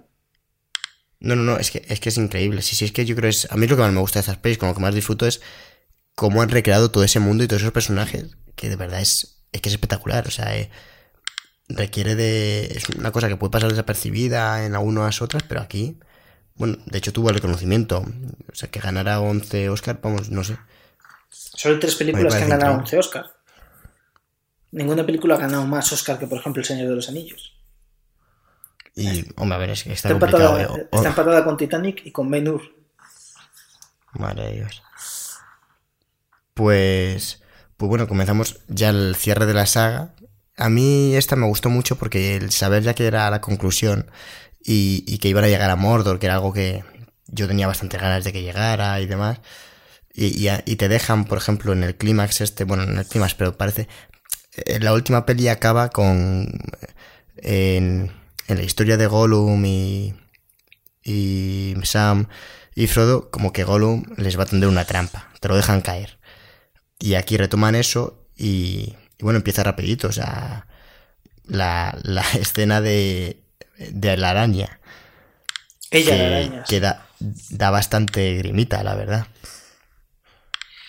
La, bueno, sí, sí no sé a... cuántos niños vieron la escena, pero a mí, vamos, es verdad que yo no soy muy fan de las arañas, pero, pero madre de Dios. Es que lo que dice, los efectos especiales me resultan muy sorprendentes, ¿eh? Que están muy, muy, muy bien. Sí, o sea, para. para... O sea, tú ves en game y en Endgame hay más cosas que chirría que, que en El Señor de los Anillos. Porque en El Señor de los Anillos, a lo mejor, cuando hacen planos generales donde, por ejemplo, se ven dos ejércitos y tal, ves que están ahí como este, este efecto raro que tiene como en la iluminación, ¿no? Que es como que ves que eso no tiene que estar ahí, porque la luz que al final es lo que más delata, no tiene. O sea, no te da. Sí, no se refracta bien, o Sí. hay cosas raras, sí. Hay Sí. a lo mejor es demasiado uniforme y queda poco natural. Claro, entonces. eh, entonces, pues tú lo ves eso en planos generales y dices, vale, es que están, joder, están puestos por ordenador. Pero es que luego te fijas en, en los edificios, y los edificios que también muchos estaban ya hechos por ordenador. Otros eran escalas, o sea, maquetas en escala, que eso me parece más brutal todavía, porque a mí cuando se hacen maquetas en escala y tal, eso en las películas me gusta mucho, porque encima parece bastante más real, pero cuando lo hacen por ordenador es verdad que envejece peor, pero, pero también es verdad que lo, que lo ves ahí rarillo. Sin embargo, en, en, en game me parecía, me chirriaba más que, que en estas películas, por ejemplo. Es que eh, han envejecido muy, muy bien la, esa trilogía, desde luego. Pues. O sea, lo que, eh, peor, lo que peor envejecido es Gollum. Y porque. ya, y aún así tampoco está tan mal, ¿eh? Exactamente, yo, o sea, en la primera película sí que, sí que lo veías mucho más, mucho más raro, pero luego ves cómo rodó Andy Serkis, que al final rueda con un mono blanco, que solo se le ve la cara, y, y ves que, por ejemplo, ahora se utilizan, que se ponen los puntitos en la cara y trajes de captura de movimiento de última generación y tal, y luego ves a Andy Serkis, que estaba ahí con un mono puesto, y, y ves cómo han hecho luego la cara de, de Gollum, y ves que es totalmente fiel al, a al propio Andy Serkis, que por cierto es un actorazo. A mí no me, yo no me canso de reivindicar a Andy Serkis, que de hecho para A mí ver, era es que lo, mejor. leyenda, lo- ¿eh? Sí, sí, sí. Para mí es lo mejor de Black Panther, por ejemplo. Es que, no, no. ese- de hecho, bueno, aquí se le ve un. En esta, esta película comienza, si no recuerdo mal, con, con la historia de, De Gollum, de sí. Gollum antes de ser Gollum. Y se le ve. Bueno, se le ve sin CGI, ¿no? Siendo Andy Serkins. Sí, pero Andy Serkis Muy ahora poco. está, ahora está muy bien, pero es un tío feo, ¿eh? Ahora, ahora le ves que está más arreglado, que se peina, que tal. Pero cuando le ves con el pelo largo, con, con tal, poniendo caras muy exageradas, porque esa es otra del Señor de los Anillos, que todas las, todas las reacciones, si te fijas, son súper exageradas. Cuando, por ejemplo, le, a Frodo eh, la araña le, le, pincha con el aguijón en la tripa. Ah, bueno, ya, pero es que... La, la cara de Frodo es como, a ver, llevas 30 segundos de reloj poniendo caras, por favor, acaba ya.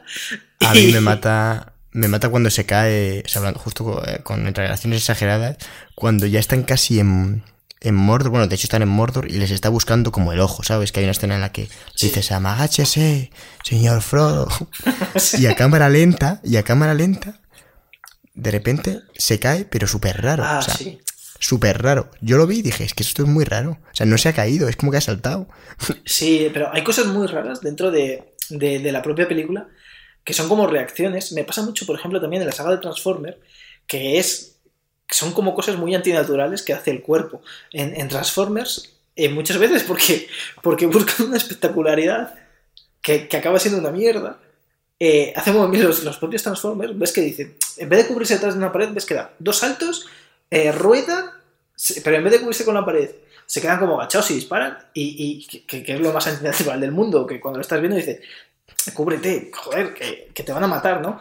Y, y aquí también a veces pasa, pues que eh, por ejemplo, cuando Eowyn va a matar al, al pavo este, que es cuando suelta la frase que, que, mola mucho, que dice, que dice el bicho ese, a mí ningún hombre me ha podido matar, y la otra coge y se quita el casco y dice, es que yo no soy, yo no soy ningún hombre. Yo soy una mujer, sí. Claro, y de repente ves que grita y tal, y dice, es, es como súper exagerado, en plan, no hace falta que grites para clavarle una espada en la cabeza.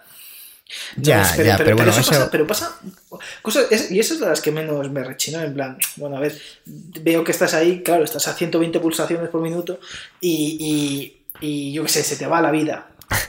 Pero, pero luego en otras, pues cuando Frodo se cae y lo hace de forma muy rara, eh, a veces eh, están haciendo como, como peleando y, y como todo es un caos, está haciendo movimientos eh, muy raros, pero al final hay como 30 personas a lo mejor que están rodando la escena y todos están haciendo movimientos muy raros. Pero bueno, a ver, yo es que... No sé, eso... Verdad que son al final ciertos detalles, porque sí que lo recuerdas, porque lo de la araña, en cuanto lo has dicho, que recuerdo el plano perfectamente. Sí, porque sí, además emite como un sonido, ah, es como muy raro. Está como haciendo... Y luego... Y se cae y es como como, joder, porque... Eh... A ver, yo reconozco que no es que a mí esta sea la interpretación que más me gusta de, de Elijah Wood, o sea... No, yo, re, yo le recordaba bastante mejor actuado. Y luego... Es que, a ver, yo entiendo que es complicado, porque al final te están diciendo que estás como poseído, pero a la vez tienes... Tu corazoncito. O sea, tu corazón, pero eres... O sea, yo entiendo que el personaje en sí no es algo que se dé a diario, o sea, es un personaje, pues al final raro, en una situación muy extraña. Y yo entiendo que, bueno, pues que igual no nos podemos imaginar algo en nuestra vida que se asemeje a lo que está interpretando este, este hombre, ¿no? Yo que sé, cuando en la primera película de repente, pero esto ya eso. A ver, yo sé que la, las actuaciones eran así porque por lo visto Peter Jackson les pedía que fueran muy. Eh, muy enérgicos y que, y que, le pusieran a todo mucha, mucha énfasis y tal. Entonces digo, pues vale, pues a veces queda como sobreactuado, pues. Pero porque era lo que quería Peter Jackson. Si no, le, si no le hubiese gustado, pues hubiese dicho corten y otra vez. Y. Y joder, pero al principio de la película, el de la primera, cuando se pone. Cuando le, le atraviesan con la espada, porque se queda mirando Frodo, por ejemplo, que se pone el anillo, en plan, Buah, ahora soy invisible, ya no me van a hacer nada. Y de repente le está, está viendo que le están mirando los otros y que le clavan un, una, una, esta. Y es en plan, ¡ah! Y es en plan, joder, Frodo, es que te has quedado quieto. Es que si te haces invisible, por lo menos, cabrón, huye. No te quedes ahí mirando como si nada. Es que si sí, otro... pero es que Frodo, el comportamiento de Frodo en general es. Sí, es, es, es muy errático, está, está como loco todo el rato. Es como que. Pero bueno, es un poco lo que. O sea, me parece que es lo que buscan, ¿no? Sí, a ver, es como que tiene siempre dos decisiones para tomar y siempre toma la peor. Pero no es. pero no sé, es que, es que como todo el rato Frodo es en plan, voy a tirar el anillo, pero vale, me he corrompido. Eh, jeje, me pongo el anillo. Y justo porque le ataca, le ataca a Orum, si no, eh, a la mierda todo, porque hubiesen matado a Aragorn, eh, eh, el, pobre, el pobre hombre este, el Sam, se hubiese muerto. Y... A mí, pero me, me mata, me mata muchísimo el, cuando discuten Sam y, Frodo. Y, y dice, ¿sabes? Si Gollum, por culpa de Gollum, porque Gollum les tira el pan élfico. Sí, que se ponía a llorar. Porque es como, porque es como, a ver, a ver, o sea, me encanta porque dice eh, Gollum, no, a mí no me gusta el, el pan élfico, yo no me lo he podido comer. Dice Frodo, es verdad, Gollum odia el pan élfico. Y y tú tienes migas, la culpa es tuya, o sea, es como, a ver, igual estás ignorando que Gollum te ha demostrado, o sea, al, pri- al principio te ha intentado quitar el anillo y matarte, y, o sea, igual estás ignorando quién es Gollum, ¿sabes? Puto Frodo, o sea, Sí, pero ¿qué le y estás ignorando que Fran te, digo que Fran, que, que Sam, que, que Sam te, te está intentando ayudar durante toda la peli, aguantando que eres un desgraciado, o sea, Sam es que me parece que le trata muy mal, pero bueno, a ver, todo esto yo lo justifico en que es el culpa del anillo. Sí, porque sí, es- a ver, eso yo creo que. Porque, queda a ver, por que si, es descontado. que si no piensas que es lo que tú dices. En realidad, en- cuando más empatizas con, con Frodo es en la primera película. Claro, porque que a- a partir de ahí- claro. A partir de ahí es tonto de cojones. De hecho, en, en la escena final, en la que en la que aparece, además que me gusta mucho, Sam medio llorando, diciendo, no, señor Frodo, no, tírelo de una vez. Y Frodo, no. Y se lo pone, y Sam llorando ahí, en plan, madre de Dios, qué puto desgraciado. Me parece magnífico. O sea, es, es que es el- ese representa al público, eh, esa escena, ese, ese momento de decir, por favor, que alguien lo mate. Y realmente, o sea, yo esto me- no, no había caído. Frodo no tira el anillo. No, no, no, sea, no, ni mucho Frodo, menos. es, Frodo no lo tira. Gracias a Dios que Gollum le, le come el dedo y, y se lo, y se lo parte. Si no está Gollum, igual estaba Frodo por ahí liando la toparda. No, sí, de hecho, cuando, cuando eh, Frodo se cae, eh, o sea, cuando Gollum se cae y tal, y ves que el anillo ha quedado como en esa piececita de, de magma que no se ha fundido todavía y tal, ves que Frodo está como mirando al, al anillo, ¿no? Y dice, "Mm, y si me tiro y lo cojo, saldrá bien la cosa. Es que por eso te digo que, que no es que al final Frodo supere al anillo y consiga y consiga tirarlo, ¿eh? Ni mucho menos. No, no. Frodo eh, Frodo fracasa y gracias a Dios, gracias a Dios que Frodo, Frodo y Gollum son tan tontos que casi se tiran a ellos dos a la lava con el anillo y todo. Que me recordó, que esto lo mencioné la otra vez, la escena esa en la que... eh, claro, yo es que pensaba que Frodo, fíjate, lo recordaba mal. Recordaba que, la- que Frodo tiraba el anillo y, y Gollum se lanzaba por él. Porque como está loco, pero no, no. Luchan y se cae accidentalmente. Pero, Yo también pero claro, eso. eh, es que recordaba lo que te había dicho porque justo en el podcast de Spider-Man mencioné que al final el ¿cómo se llamaba? El Brook, Eddie Brook, Eddie cuando Brock, sí. se Eddie Brock cuando, cuando se lanza a a, eh, a Venom le salva Spider-Man y él dice, no, no, yo vuelvo a ser Venom y se lanza. Pues me recordaba esto, en plan, un tío que es malo y dice, pues da igual. pues, pero no, no, en realidad lo de Eddie Brock es peor. Porque él, él salta, pero aquí por lo menos se cae, no es aposta. Sí, es. O sea. Bueno, pero es que Gollum también se cae de manera rara, porque dices que se cae así como aposta, pero en realidad. eh, No, no aposta, se cae sin querer porque está luchando contra el otro. De hecho, se caen los dos.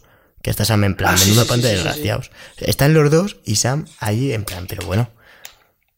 Sí, yo pensaba- tenía en la cabeza que se caía porque estaba saltando de felicidad y se caía como un puto subnormal, pero no, no.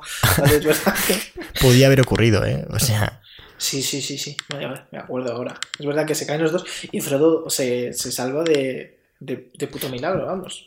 vamos a ignorar, eh, dado que ya hemos comentado que, que, que nos chirrían muchas cosas en la historia, vamos a ignorar la existencia de las águilas.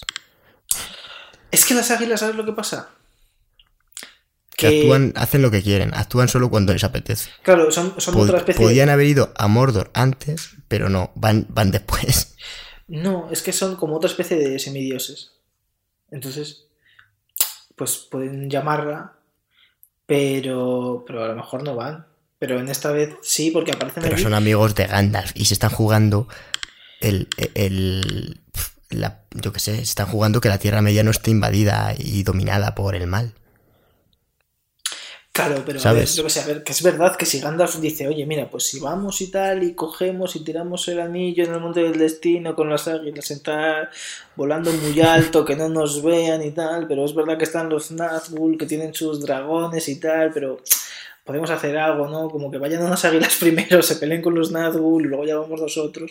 A ver, o sea, eh, que el plan, bueno, sea, enviamos a un hobbit solo, porque el plan inicial era que fuese solo, no que fuese con Sam. Sam va porque es un testarudo. O sea, el plan inicial es enviar solamente a Frodo allí. O sea, es que es un, es que en fin. Es que no tienen ni pies ni cabeza, o sea. A ver, a lo mejor, Gandalf, a lo mejor Gandalf está un poco loco también. No estaba pensando muy bien las cosas. Gandalf, en fin.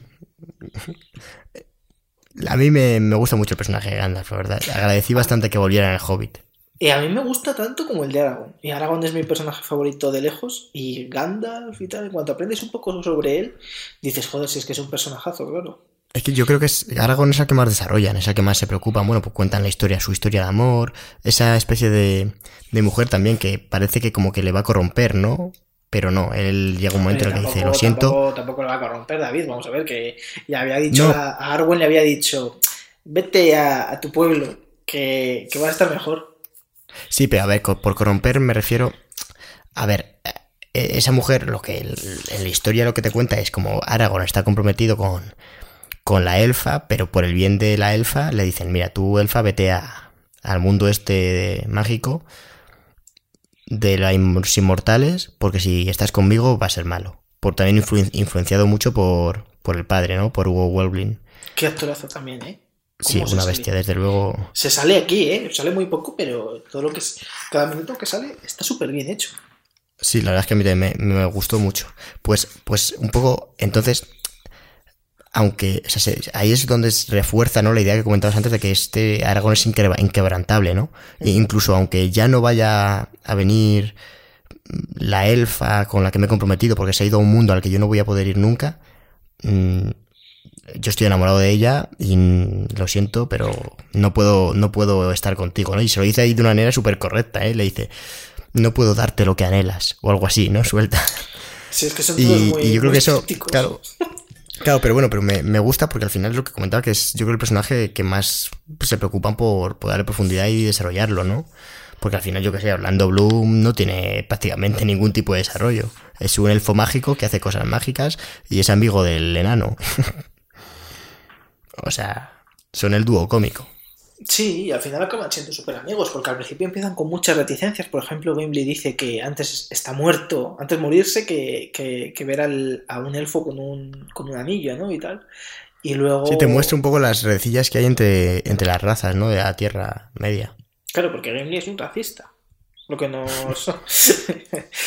Bueno, pero no, hombre, en, general todos se llevan muy mal. Sí, la verdad es que tienen ahí cada uno, cada historia. Por ejemplo, Boromir no aguanta a Gandalf, o sea, no, a Aragorn, pero luego le llama a mi rey al final de la película, cuando, cuando está muriendo y tal. yo casi lloro ahí, digo, ¡ay, qué bonito! El amor, pues, lo puede.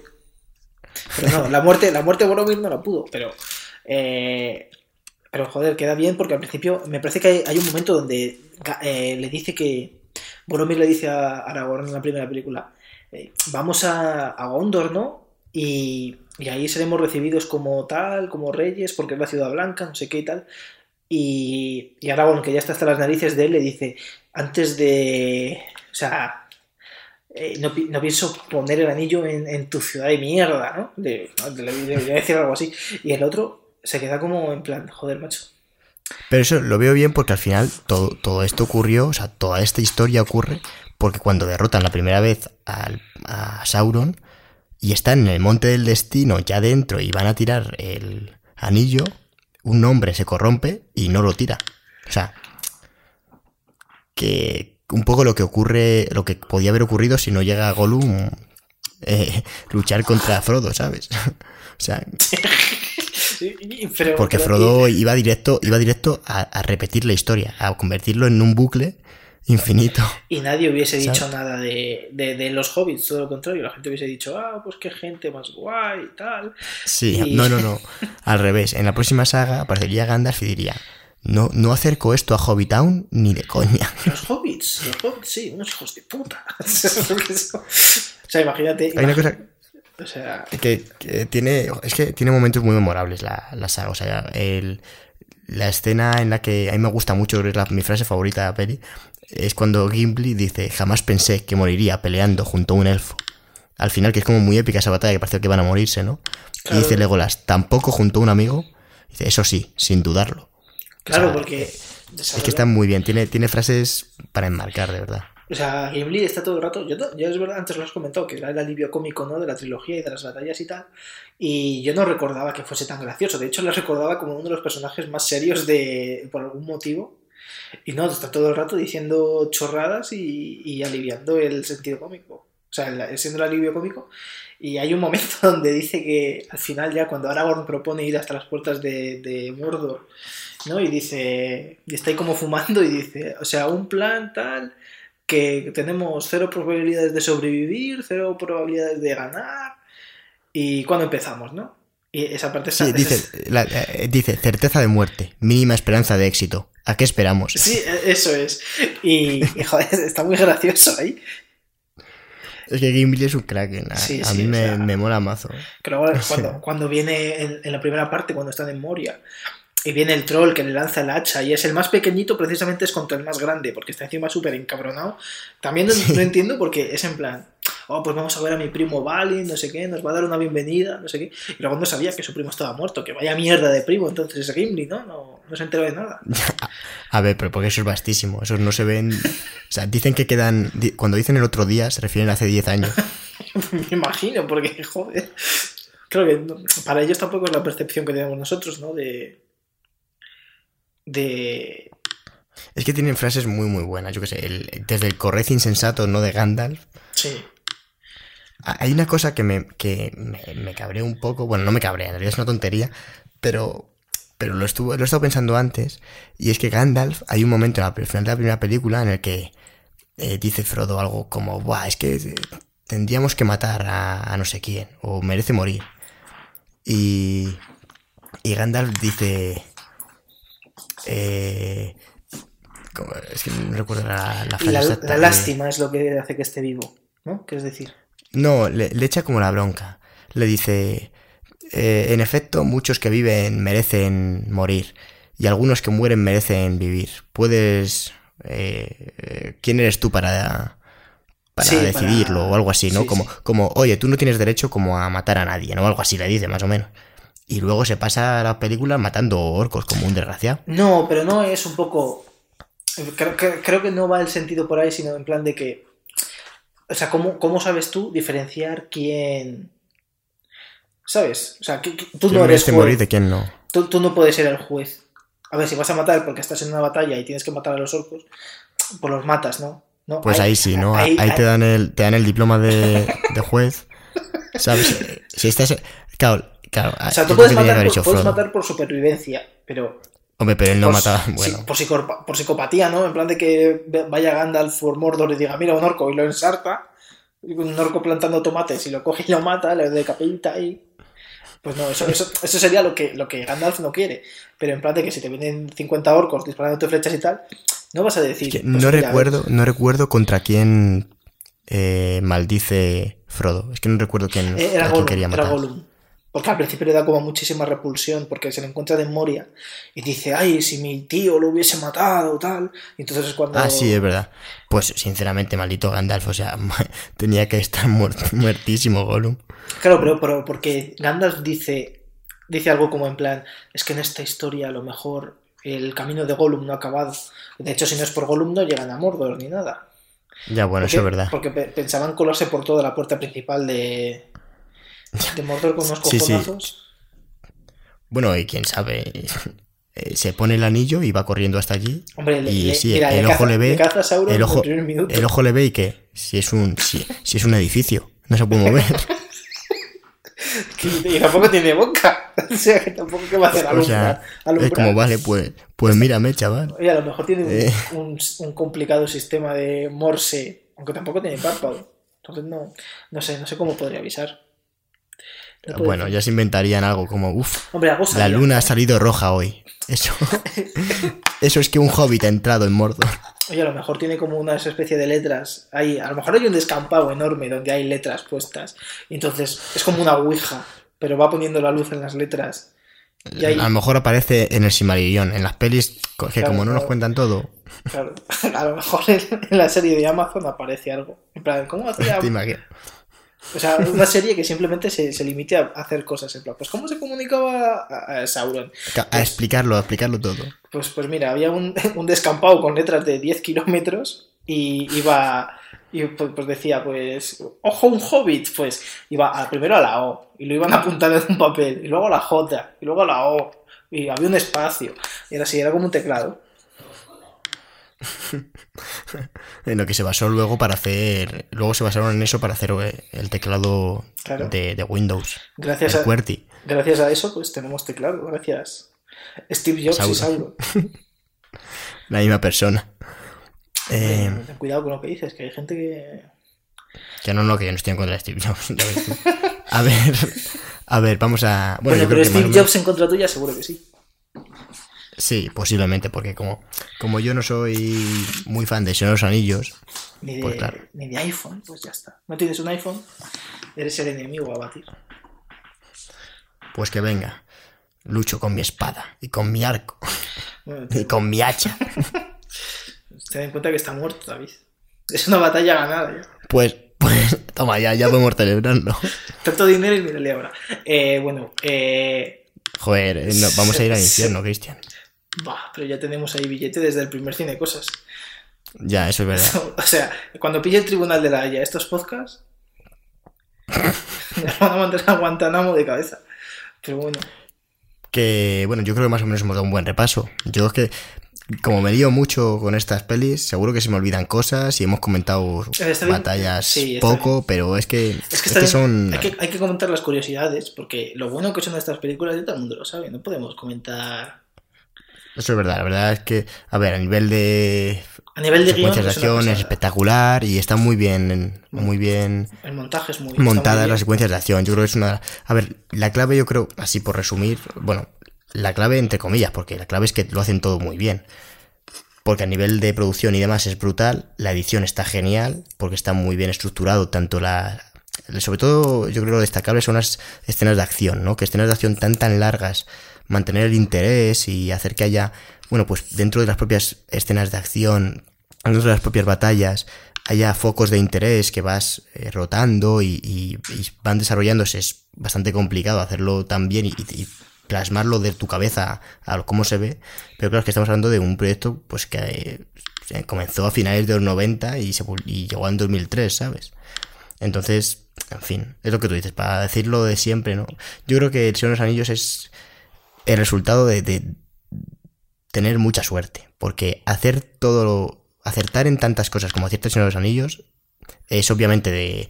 No, no voy a decir que sea suerte, eso merece Peter Jackson porque habrá trabajado en esto lo que no está escrito. Y no solo- pero no no, solo que creo que sea fácil, ¿eh? Que es que se ve que es una película donde le ha puesto muchísimo, muchísimo corazón. Cariño, sí, sí, sí, sí, estoy de acuerdo. Pues, pues bueno, yo creo que yo soy satisfecho ya, ¿eh? De hablar de Señor de los Anillos, tengo un empacho. No sé si te quieres añadir tú algo más. Pues no, que me imagino que el próximo podcast del Hobbit. No, no, por favor. No, no, yo Pues, no, no, no, bueno. desde luego que no. Entonces, eh, oficial, esto ha sido todo. Eh, bueno, como siempre, dar las gracias a, a todos los que hayan llegado hasta aquí, a todos... eh, seguro que habéis visto todas las, las pelis Señor de los Anillos, porque es difícil no haberlas visto. Así que dejadnos qué os parecen, si estáis de acuerdo, si, si somos unos desgraciados por, por hablar tan mal de, de Sí, la estas es que películas, la- aunque recalcamos que nos han gustado, ¿eh? Sí, Ojo. creo que nos pasó lo mismo con las de Spider-Man, que hablamos como muy mal de ellas. Por lo menos por mi parte. Bueno, y, es a que- mí, y a mí las de Spider-Man, ojo que me encantan y me parece que funcionan magníficamente bien las tres. A mí es que la Spider-Man 3 me parece tan mala que posiblemente toda la bilis que eché fue contra esa. Entonces, no me arrepiento, es que no, no puede ser otra cosa. De hecho, creo que todas las películas de las que hablamos nos gustan. Aunque hablemos Sí, mal por- de bueno, ellas. por lo general, por lo general las que hemos elegido, sí, a ver, hemos elegido películas, en fin, que, Sí, están bastante bien. ¿eh? Pero bueno, todo no, eh, ya te digo, yo Spider-Man 3 no la recomiendo. Todo lo repetiré en todos los podcasts. Yo lo, lo recalco. no he dicho nada de Jennifer Lawrence. Y debería Porque salía muy poco. Salía muy poco en el. bueno, Salía, es que salía vestida de orco y no se reconocía. Era uno de los 10.000 orcos. eh, no, pero Jennifer Lawrence hizo. Hizo, ¿cómo se llama? La, una audición para esta película y no la cogieron. Hizo de. Sí, hombre, David, no te rías, por favor, que esto lo pone en la Wikipedia. Qui- Quiso hacer Ya no de- sé si es real o no. Quiso hacer de árbol, pero no la. no- Además no- quiso, ¿eh? no- Fue voluntaria. Sí, sí, sí, ella, ella dijo, yo quiero ser Bárbol, pero dijeron, no, esta vez, Jennifer, no, esta vez no, ¿eh? Para el Hobbit a lo mejor te llamamos, pero esta, esta no, ¿eh? Ya está, hasta Pues habría mejorado la peli. Habría tenido 12 Oscars la película. Uno para. Pues... Bueno, Cristian, recuérdanos dónde nos pueden, dónde nos pueden encontrar. ¿No nos pueden encontrar? Pues nos pueden encontrar en YouTube. En, estamos, si ponen cine cosas, salimos ya de los primeros porque lo estamos petando. Está mal que lo digamos, pero eh, lo estamos petando literalmente. Y a ver, nos pueden encontrar en Twitter, donde es eh, arroba eh, cinecosas guion bajo, porque el otro día lo dije por Twitter y lo dije sin guion bajo y hay otra cuenta que es cinecosas también y no somos nosotros. Eh, es, es otro Hombre, se nos reconoce el logo, El el logo- el color amarillo y negro. Yo creo que, hombre, la gente Sí. nos puede encontrar. Pero lo dije y me di cuenta tarde. Así que lo dije, lo dije mal. Me da culpa. Y luego también nos pueden encontrar en Evox, en Cinecosas. Si buscan Cinecosas. Realmente no sé cómo funciona muy bien Evox, porque escucho podcast y tal, pero como nunca nos busco a nosotros, pues no sé si buscando Cinecosas salimos. Pero estamos ahí en Evox. También estamos en, en Spotify. Sí, Spotify, Anchor, Google Podcast, en fin. La verdad es que estamos en muchos No sitios. estamos en Pero así iTunes. los básicos. Instagram, eh, ¿cuál era el de Instagram? Insta- Instagram es Cinecosas. También. Joder, se me ha olvidado. De esto. todas formas, también aparecen en, el- en la descripción. Si estáis en YouTube, aparecen ahí Sí. también las redes. Porque si no, esto es una cantinera que parece que ni nosotros ya no sabemos, la verdad. A, a mí lo, que me- lo, lo importante es que le deis like y os suscribáis y le deis la campanita. Porque si le dais la campanita, pasa algo que mola mucho, que es de repente te va a salir a ti en primicia que hemos sacado un podcast. Esto tú estarás en tu casa y David pues se levantará a las 4 o 5 de la tarde y dirá, mira, voy a colgar el podcast ahora. Y, y tendrás ahí la merienda con nosotros. Fua. O incluso la cena. Bueno, puedes, puedes ponernos cuando quieras, realmente. Te vas a dormir y nos pones, y ya está. La lista de reproducción de cine cosas, y ya está, te pones ahí y dormir. Y a escuchar, a escucharnos decir tonterías, pero bueno, bien Sí, dichas, siempre, siempre con cariño, lo disfrutamos mucho, la verdad. Bueno, Cristian, pues muchas gracias por acompañarme Gracias a ti por invitarme a tu programa. a nuestro programa, Chris. Bueno, gente, os esperamos en la próxima. Hasta otra. Adiós.